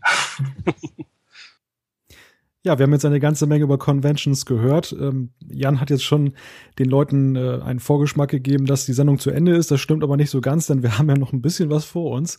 Aber wer Lust bekommen hat, einmal eine Convention zu besuchen, der sollte sich einfach mal ein Ticket kaufen, egal ob ein Tagesticket oder ein Wochenendticket, egal ob für die FedCon, für die GalaxyCon oder für die Trackgate to Your Star, denn nur so wird die Arbeit der Veranstalter unterstützt und nur so können diese Conventions fort existieren. Schaut euch das einfach mal an, wenn ihr das noch nicht gesehen habt und äh, ja, vielleicht habt ihr Lust bekommen, auch mal da reinzuschauen. Ähm, es geht jetzt weiter mit einem kleinen Gewinnspiel, das wir am Anfang der Sendung schon kurz erwähnt haben. Es gilt ja das Sprichwort, ein Onkel, der was mitbringt, ist besser als eine Tante, die Klavier spielt. die, die, die, Jungs von der Trackgate haben was mitgebracht und äh, nicht irgendwas, sondern großartige Preise. Aber vielleicht sagt ihr mal kurz selbst, was ihr äh, uns für unsere Hörer dabei habt. Ja, wir haben vielleicht trifft es ja die Glücklichen, die noch nie waren. Was wir, was, was die Onkels mitgebracht haben, ist äh, für das Gewinnspiel hier auf dem Trackcast sind dreimal zwei Wochenendtickets für die Trackgate to Your Star. Das halt einfach die Möglichkeit gibt, während beiden Tagen entsprechend an allen stattfindenden Programmpunkten teilzunehmen. Damit ihr das gewinnen könnt, müsst ihr eine knifflige Preisfrage nur beantworten. Die lautet, zum wievielten Mal findet die Trackgate in diesem Jahr statt? Zum wievielten Mal? Also schickt eure Antwort an post.trackcast.de. Einsendeschluss ist der 15. März. Der Rechtsweg ist natürlich ausgeschlossen. Äh, kurz zur äh, äh, Klarstellung. Du meinst jetzt nicht die wievielte im Jahr 2013 das ist, sondern die wievielte Trackgate to Your Star insgesamt, richtig? Ihr könnt uns zum, beide zum schicken. Zum wievielten Mal findet die Trackgate statt? Ah, Jan, du machst es aber auch einfach jetzt. Ich hätte ja die Frage gestellt, wie heißt die Schauspielerin von Lieutenant Uhura in den neuen Filmen? Aber das hat meint ja auch. Ja, beim nächsten Mal dann. Ja, also ganz vielen herzlichen Dank an Marco und Roger für, wie ich finde, super Preise. Also ran an die Tasten, schickt uns Post. Ähm, wir denken, ihr werdet echt eine sehr schöne Convention erleben in Düsseldorf. Und das ist die Stelle, wo wir zu den Zuschriften kommen, die uns zahlreich erreicht haben. Äh, das wird ja immer mehr, wir freuen uns und Mr. Spock würde wahrscheinlich faszinierend dazu sagen. Erst einmal ein großes Dankeschön an alle, die sich die Mühe machen und immer wieder schreiben und das auch sehr ausführlich tun. Ähm, seht uns bitte nach, dass wir das nicht alles veröffentlichen können, beziehungsweise nicht alles besprechen können hier in der Sendung, dass wir den zeitlichen Rahmen dann doch deutlich äh, sprengen. Einige haben glücklicherweise schon geschrieben, naja, äh, was ich euch geschrieben habe, das müsst ihr jetzt aber nicht alles vorlesen. Danke sehr. Ich hoffe, die anderen sehen das genauso. Der Alex, der hat ja beim letzten Mal ein wenig darüber gestaunt, dass wir fast alle Zuschriften in der Sendung erwähnen und äh, so langsam laufen wir da auch Gefahr, dass das äh, so ein bisschen aus dem Ruder läuft. Ähm, wir haben uns heute deshalb mal mehr auf kurze Abschnitte beschränkt, die wir jetzt vortragen werden. Ähm, das ist wie gesagt nicht böse gemeint, denn wir wollen möglichst viele von euch würdigen. Und ähm, ja, noch ein Hinweis dazu. Wir sind ja beim letzten Mal etwas hart mit unseren Kritikern ins Gericht gegangen. Es ist übrigens nicht so, dass wir da so verbissen sehen, wie es vielleicht klang. Das ist mir so hinterher beim Hören der, der Sendung dann noch aufgefallen. Ähm, und äh, es gab dann ja auch, glaube Mr. Wuff war das. Der hat dann ja auch noch was dazu geschrieben. Ähm, also war jetzt nicht ganz so ernst gemeint. Wir nehmen das sportlich. Ähm, wir Seht uns aber bitte auch nach, dass wir nicht jede Negativbewertung nachvollziehen können. Das geht uns da wie Convention-Organisatoren. Manches ist einfach Meinung und es ist ein Zeichen von Toleranz, das zu akzeptieren. Ähm, ich zum Beispiel verstehe auch nicht, warum manche den neuen Star Trek-Film gut finden. Also das klären wir beim nächsten Mal. Doch genug, genug der Einleitung. Jan, leg einfach mal los mit den Zuschriften. Genau, wir hatten ja letztes Mal den Hoaxmaster zu Gast, der uns ja in die Technik eingeführt hat und dazu schreibt uns Cashbrot. Harald Lesch hat sich auch des Öfteren mit Star Trek beschäftigt. Ja, vielen Dank dafür. Den Link äh, findet ihr in den Kommentaren zum 13. Trackcast. Ja, dann habe ich eine Zuschrift von der Wissenslücke. Ich freue mich über euren Podcast, habe in der Schulzeit, in Klammern Ende der 80er, immer schon gerne Star Trek geschaut und habe angeregt durch euch endlich mal die erste Staffel TNG komplett durchgesehen. In Klammern, ich hoffe jetzt mal auf Blu-ray, Klammer zu. Jetzt haben wir gerade die Moviebox zu Hause mit den Doppelfolgen aus allen Staffeln. Selbst mein Mann ist jetzt Fan. In Klammern, besser spät als nie, oder? Kurzer Kommentar dazu. Also wenn ich es schaffen sollte, meine Freundin zu Star Trek zu überzeugen, dann baue ich mir selbst ein Denkmal. Tja, und dann sieht man die Tablet-Computer in der Serie und den auf dem Sofa und denkt sich, willkommen in der Zukunft. Ja, kann ich gerne so unterschreiben. Vielen Dank für die Zuschrift, Wissenslücke. Ähm, ja, motiviert mich immer sehr, sowas Nettes zu lesen. Mr. Wurf hat geschrieben via trackcast.de. Ähm, zunächst einmal möchte er klarstellen, dass er grundsätzlich doch sehr angetan ist von unseren bisherigen Folgen. Und ja, ihr hattet gemessen an der Folgenzahl erstaunlich viele und gut gewählte Gäste. Da kann man mal sehen, was es doch bringt, einen Psychologen in der Sendung zu haben wie den Alex. der hat unsere Hörer alle umgepolt. Der Mr. Wurf hat noch einiges zu den Filmen geschrieben. Ähm, das ist dann doch eine relativ große Diskussion. Deshalb sage ich einfach mal, lest das mal nach auf trackcast.de bei den Foren, äh, bei den Kommentaren äh, und kommentiert das gerne. Genau. Damit äh, kommen wir zur nächsten Zuschrift von äh, Stefan Topo, auch wieder auf unserer Webseite. Und auch da wieder nur ein kleiner Ausschnitt, weil es insgesamt wieder eine Menge ist. Und zwar schreibt er, Oftmals und auch in der Sendung wird gesagt, dass es Beamen, Warp-Antrieb oder Traktorstrahlen niemals geben wird können. Äh, niemals wird geben können. Entschuldigung, mein Fehler. Nun ja, ich bin kein Ingenieur oder so etwas, aber eins muss man sich mal vor Augen halten. Hätte man vor 400 Jahren in einer illustren Runde das Thema Zukunftstechnologien zur Sprache gebracht und gefragt, ob ein Kutschwagen je allein fahren könne, dann wären die Zuhörer in Gelächter ausgebrochen und vielleicht wäre man sogar wegen Ketzerei auf dem Scheiterhaufen gelandet. Oder welche Antwort wäre gekommen, hätte man gefragt, ob ein Mensch je fliegen könne, sogar auf die andere Seite der Erde in weniger als einem Tag, oder ob je ein Mensch den Mond betreten würde. Ja, ähm, ich denke, es ist äh, äh, immer ein wenig schwierig, zu weit in die Zukunft zu gucken.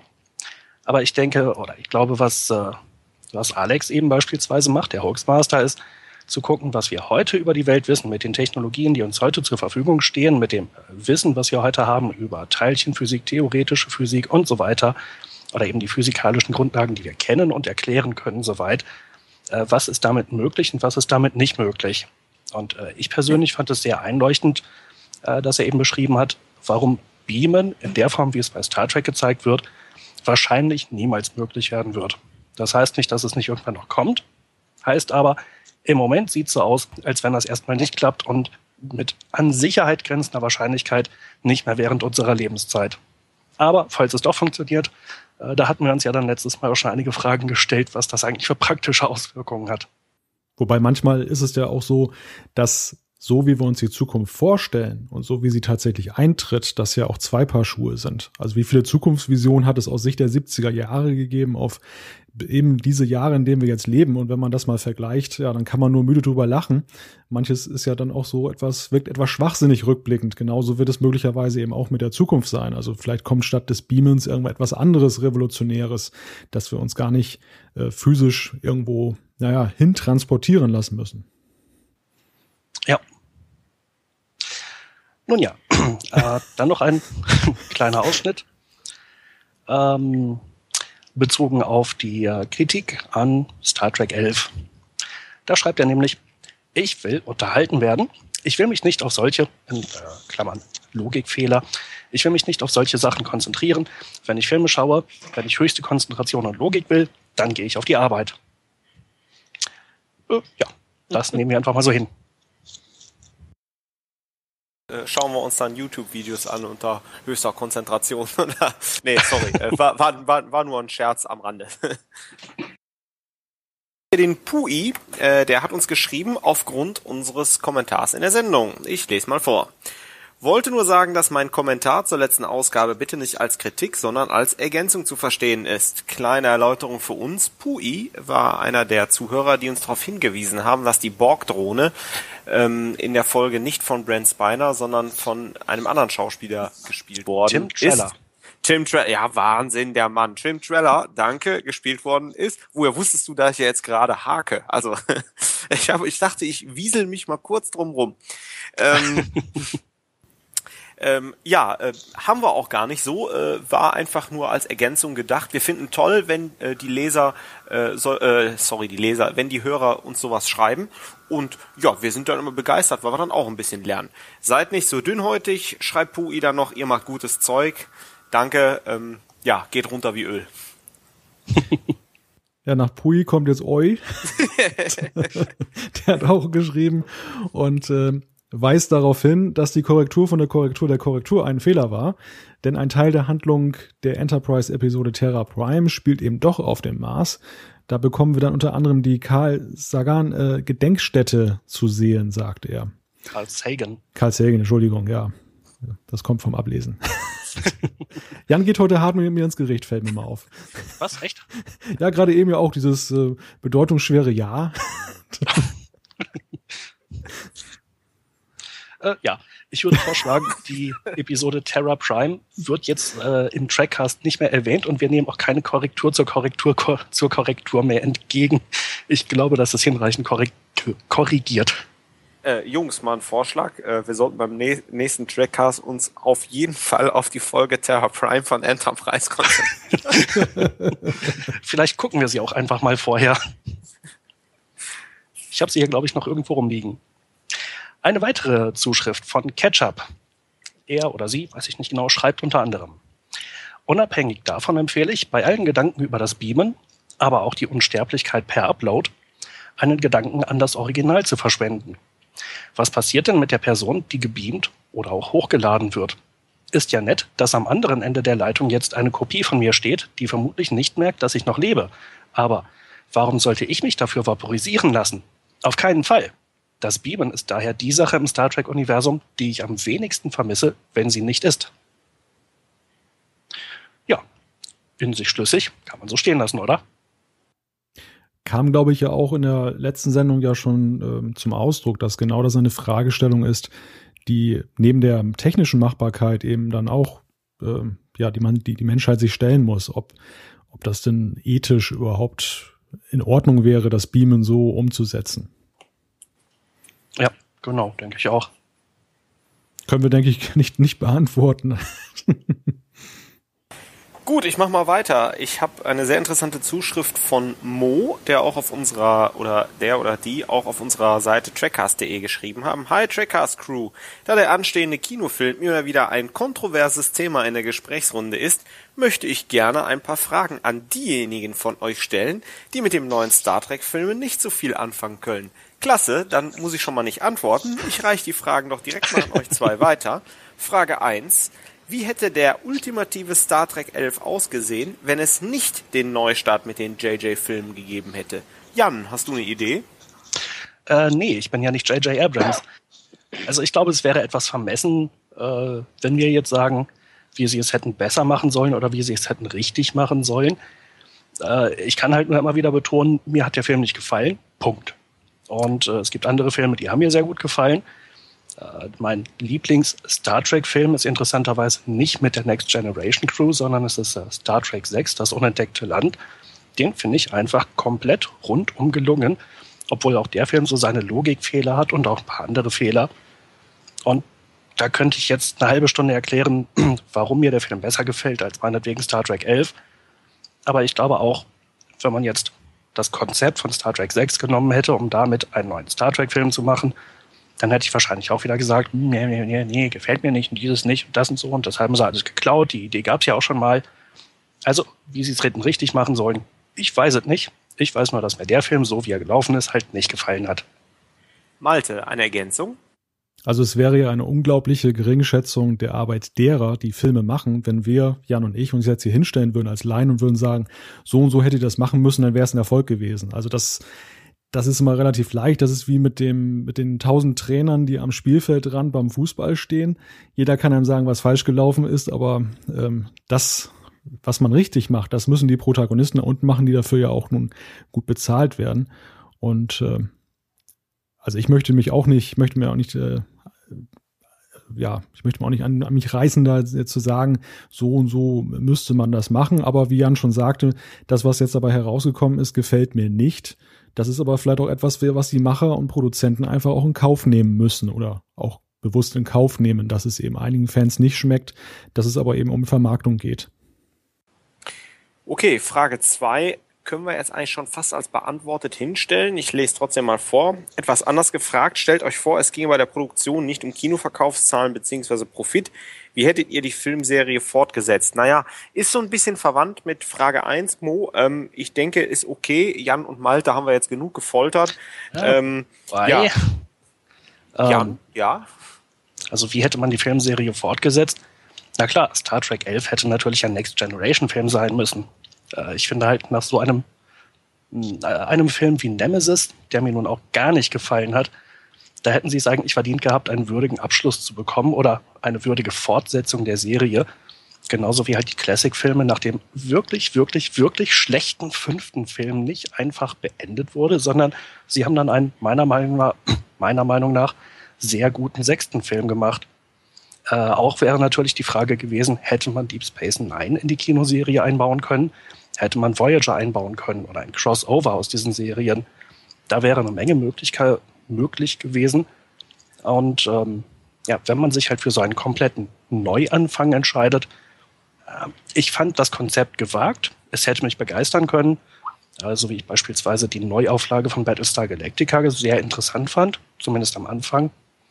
Aber ähm, ja, hat mir halt leider so, wie es gelaufen ist, einfach nicht gefallen. Da bin ich vollkommen auf Jans Seite.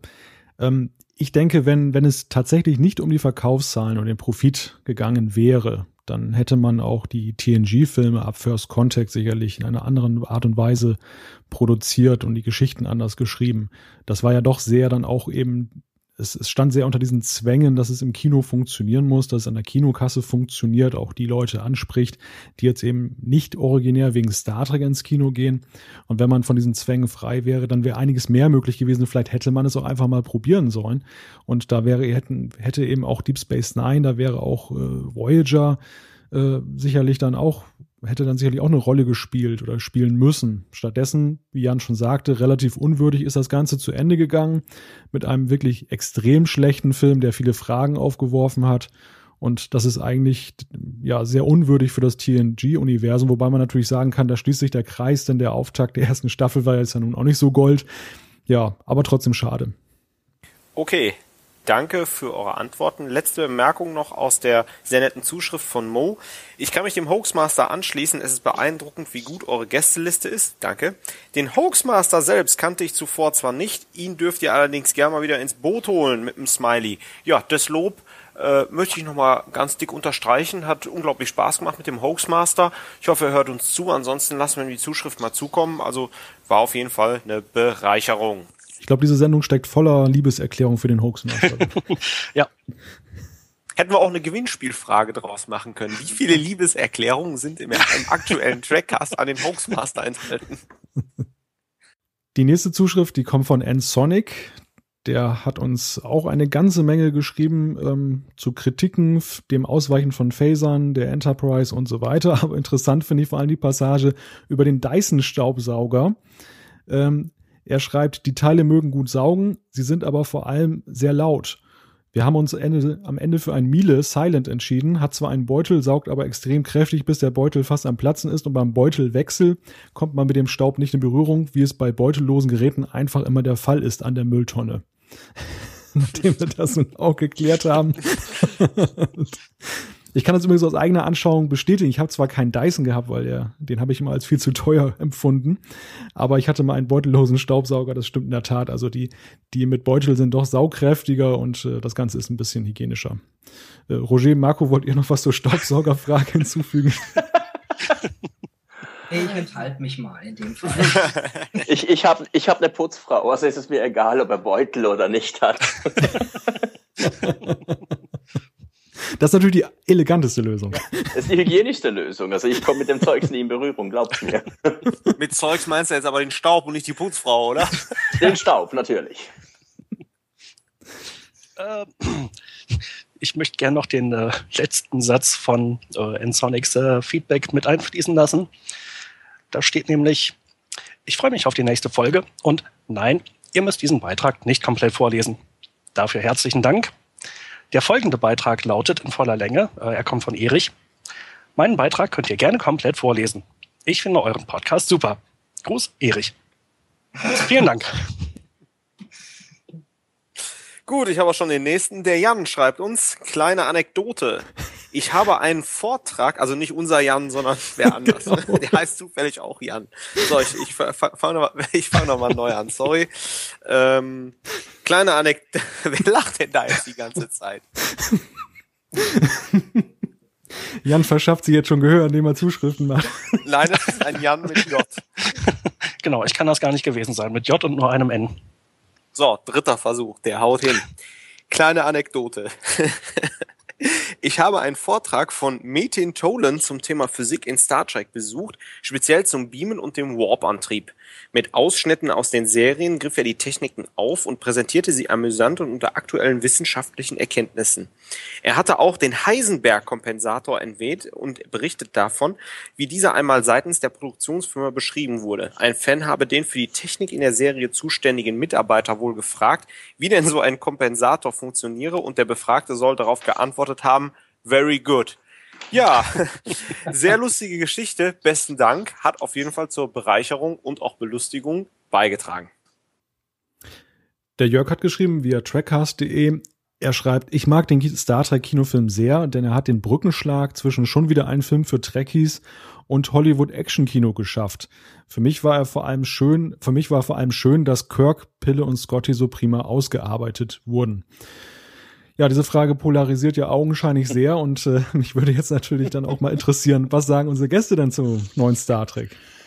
Also ich, ja, ich oute mich als, ich, ich fand ihn eigentlich sehr gut. Also es gab sicher einige Dinge, die vielleicht nicht so, also meiner Meinung nach nicht so günstig gelöst waren. Also dass die Brücke aussieht wie ein Apple Store und der Maschinenraum wie eine, weiß nicht, Ölraffinerie. Das war vielleicht eins, da war mir die Diskrepanz einfach zu groß. Ähm, und bezüglich der Schauspieler sage ich dann halt einfach, Scotty fand ich eigentlich relativ schlecht platziert, also so wie er platziert wurde. Mich hat Spock extrem beeindruckt. Und der ganze Film an sich, ja, es ist, wie beschrieben, es ist ein Neustart. Es ist die Loslösung von ähm, dem bisher bekannten Star Trek-Universum. Wahrscheinlich vermeidet man dadurch auch ein paar Logikfehler, die dann automatisch immer wieder entstehen. Also ich fand ihn eigentlich, ich ging sehr gemischt da rein, ich ging eigentlich raus und sagte doch, hat mir eigentlich Spaß gemacht. Also mir ging es so, ich saß im Kino und dachte, oh mein Gott, was ist denn das? Und mit dem Gefühl bin ich auch rausgegangen, weil irgendwie ist an mir vorbeigegangen, dass dieser Film in einem Paralleluniversum spielt. Und in dem Moment, wo ich das dann im Internet nachgelesen habe, dass sich um ein Paralleluniversum handelt, äh, habe ich eigentlich für mich entschieden, okay, das hat mit meinem Star Trek, das ich mag, nichts mehr zu tun, habe es dann als reine Unterhaltung angesehen. Und ähm, wenn ich mir den Film so angucke, ähm, er unterhält mich, hat aber mit dem Star Trek, von dem ich Fan bin, für mich nichts zu tun. Aber ich werde mir den nächsten Film auf jeden Fall angucken und ich hoffe, er unterhält mich wieder gut. Aber wie gesagt, nicht mein Star Trek. Ja, ich glaube, damit kommen wir zur nächsten Zuschrift äh, von Gerrit Lücke auf äh, der Facebook-Seite. Hallo ihr drei, erstmal vielen Dank für die letzten wirklich tollen Episoden, besonders für den DS9-Podcast, als auch den letzten mit dem Hoaxmaster. Allerdings finde ich, finde ich es bisweilen bizarr, wie viele negative Kritik ihr in der letzten Zeit erhalten habt. Hey, ihr Trackcast-Hörer da draußen, vielleicht habt ihr da etwas falsch verstanden. Ihr dürft Kritik üben, ihr müsst es nicht. Sorry, das lag mir schon seit den letzten Folgen auf der Zunge. Ja, das von Gerrit kann ich so nur unterstreichen. Vielen Dank. Äh, etwas weiter schreibt er. By the way, habe in den Trackcast-Pausen auch, auch eure DSI-Podcast bzw. Episodencafé-Folgen komplett durchgehört. Hut ab, ihr macht das ja schon echt lange und wirklich gut. Danke dafür. Ähm, ja, also wer es nicht kennt, das Episodencafé, das war äh, ein Podcast aus der Zeit, als es noch keine Podcasts gab. äh, technisch äh, hatten wir das damals etwas anders gemacht. Ich hoffe, dass die äh, Technik heute doch etwas besser funktioniert und vielleicht etwas mehr Live-Gefühl her herüberkommt. Damals hatten wir dann unsere Beiträge jeweils einzeln eingesprochen. Das war so äh, etwas weniger direkte Rede. Aber ja, freut mich, dass äh, auch die alten Sachen gern noch einigen Leuten gefallen. Das war so die Tagesschau unter den Podcasts sozusagen. Ja. Nein, aber Hut ab, Gerrit, also dass du dir das angehört hast, das ist, äh, Das zeugt natürlich von echtem Fan-Sein für den Trackcast, ähm, denn mit, mitunter ist das so äh, von, von der Audioqualität her schon harter Tobak. Ja. Aber man muss ja auch sagen, es waren damals ISDN und Modem-Zeiten, ne? Also ja, dafür haben wir es dafür haben wir es ja lokal aufgenommen und später dann also per E-Mail verschickt oder so. Ja, per Akustikkoppler haben wir schon übermittelt. Ob auffällt, dass wir auch einige Passagen hier im Trackcast vor- und ablesen? Was, du liest Gar alles ab? okay, kommen wir nun zur nächsten halt, halt Zuschrift. Halt, halt. Gerrit hat ja eine ganze Menge geschrieben. Der nächste Absatz, da stehe ich ja voll hinter. Da auch ich ein, äh, ein Fan des freien Meinungsaustausches bin, muss ich hier gerade mal etwas off-topic loswerden. Nach dem, nach dem Genuss der grandiosen Serien TNG und besonders DS9 habe ich mir vor einigen Monaten auch Voyager auf DVD zugelegt und bin gerade dabei, mich, sorry Malte, hindurch zu quälen. Ganz ehrlich, das kurzzeitige Intermezzo von Dr. Pulaski in TNG ist auch nichts gegen die Omnipräsenz von Captain Ich habe die Bock mit Kaffee besiegt, Mama Catherine Janeway. ja, äh, ich möchte mir Voyager demnächst mal wieder komplett anschauen. Ich hoffe, dass ich es dann nicht genauso erleben werde, aber beim allerersten Anschauen war das genau mein Eindruck. Ja. da muss ich mal eine äh. Lanze äh, brechen für Voyager.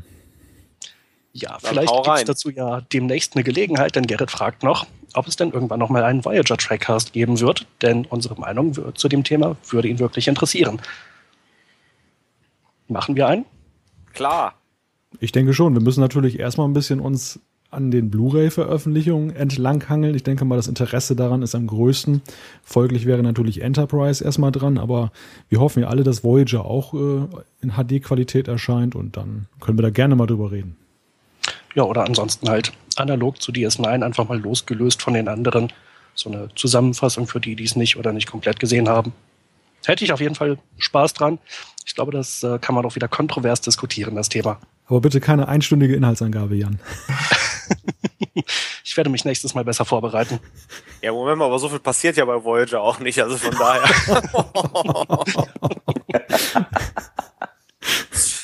okay, äh, darf ich? Ja, jetzt, äh, jetzt darfst du, danke.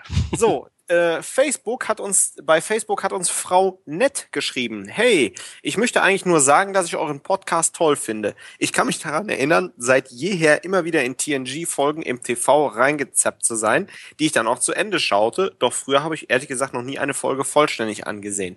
Seit ich nun zufällig auf den Cast gestoßen bin, habe ich mir von einem Freund alle Staffeln TNG ausgeliehen und bin darüber entsetzt, dass Picard früher ein totaler Arsch war. Ja, äh, danke ja. fürs Statement. Ähm, ja, ganz sympathisch kommt er für mich am Anfang auch nicht rüber. Haben wir auch alles erörtert in der ersten Staffel. Die Charaktere waren ja ein bisschen eindimensional. Oder gibt es irgendwelche Ergänzungen, Jungs? Ich habe ja so ein bisschen das Gefühl, dass unsere Hörer manchmal Angst haben, ähm, zu dem zu stehen, was sie sagen. Ich meine, das ist ja vollkommen richtig, was sie da schreibt. Aber irgendwie, wenn ich jetzt mal so hier durchblättere durch den Seiten, irgendwie haben alle mit Pseudonym geschrieben. Also ganz wenige trauen sich tatsächlich mal ihren Klarnamen zu nennen und sei es nur der Vorname. Ja, warum eigentlich? Das äh, stößt jetzt wahrscheinlich schon wieder eine ganz andere Diskussion an. aber äh, ich sag eure echten Namen aber auch nicht. Ähm, äh, Fridolin und äh, Luke. Los. Klarnamens von dem Trackcast. Oha. Ja, einige Gut. werden schon erkannt haben, dass äh, Thorsten Wirklichkeit Sean Pütz ist am Akzent. ich, bin aber ich habe aber keinen Schnauzer. In einer, äh, in einer E-Mail-Diskussion mit äh, jemandem, der beim Star Trek Index äh, geschrieben hatte, da wurde ich, da wurde mir dann tatsächlich die Frage gestellt, Jan Patrick ist ja ein interessantes Pseudonym, wie hast du dir das denn ausgedacht? Kann ich nichts für. Also das ist tatsächlich mein Name, steht so in meinem Personalausweis. So nennen mich meine Eltern, äh, vor allem wenn ich Scheiße gebaut habe. Jan Patrick. ja, nächste Zuschrift, die kommt von Phil via Facebook. Äh, Phil ist ja Dauerschreiber. Ähm, er fragt, seid ihr eigentlich nur Star Trek-Fans oder geht auch Star Wars? Vielleicht wollt ihr ja mal zu Star Wars einen Special Cast machen. Ähm, nein, wollen wir nicht. Ach, ich würde schon gerne. Aber der heißt dann wahrscheinlich äh, dann äh, R2D2 Cast. Also von daher. Dann müssen wir aber auch zu Batman was machen. Und was hatten wir beim letzten Mal noch? Äh, stimmt, was hatten wir noch? Hm. Äh, irgendjemand wird uns schon darauf aufmerksam machen. Und damit ein neues Gewinnspiel. Zu gewinnen gibt es eine Erwähnung in den Zuschriften im nächsten Trackcast. Ja, äh, ich glaube, die, äh, das letzte bisschen äh, Feedback, das kommt von Stefan. Servus Trekkie-Brüder. Hab den Podcast gerade entdeckt und muss sagen, Kompliment. Leider ist die erste Folge nicht mehr verfügbar. Könnt ihr da Abhilfe schaffen? Lebt lang und in Frieden. Ja, äh, das war tatsächlich ein technisches Problem, das äh, zwischenzeitlich behoben wurde. Ja, alles klar. Damit ist auch die erste Folge wieder verfügbar. Und ja. ganz aktuell und passend zur Länge dieser Sendung ist heute noch was reingekommen. Davon wissen Jan und Thorsten jetzt noch gar nichts, weil ich konnte es ihnen gar nicht mehr zur Verfügung stellen so schnell. Äh, doch, gelesen habe ich es auf Facebook, wenn du die Zuschrift meinst. Genau, der Markus Schlein, der hat uns nämlich geschrieben äh, und er schreibt, hallo werte Trackcaster, zunächst vielen Dank für die zahlreichen Stunden interessanten Podcasts zum Thema Star Trek. In den letzten Folgen hattet ihr diskutiert, ob und wann sich welche Serie äh, ob und wann sich welche Serie zur Veröffentlichung auf Blu-ray anbietet. Dabei habt ihr mehrfach den damit verbundenen Aufwand zur Nachbearbeitung angesprochen. Dazu ein kleiner Hinweis von mir. Ich wohne in Kanada und habe hier weder Satelliten noch Kabelfernsehen. Na gut, die leben ja auch alle in Hütten, wie wir wissen. In Igloos. da sagt übrigens ein Kanadier selbst, das war nämlich der Terrace Cassidy in dem, in dem Special Trackcast mit Larry Nemeczek. Da ging es auch um die Frage, ob die da Strom haben. das war so um die Weihnachtszeit herum, es war sehr romantisch. Naja, auf jeden Fall. er wohnt in Kanada und ähm, er bezieht seine Filme und Serien ausschließlich über den Streaming-Anbieter Netflix. Damit sind wir ja so ein bisschen auch wieder bei der Aussage von Roger, der ja nun auch seine DVDs abschafft zugunsten äh, digitaler Speicherung.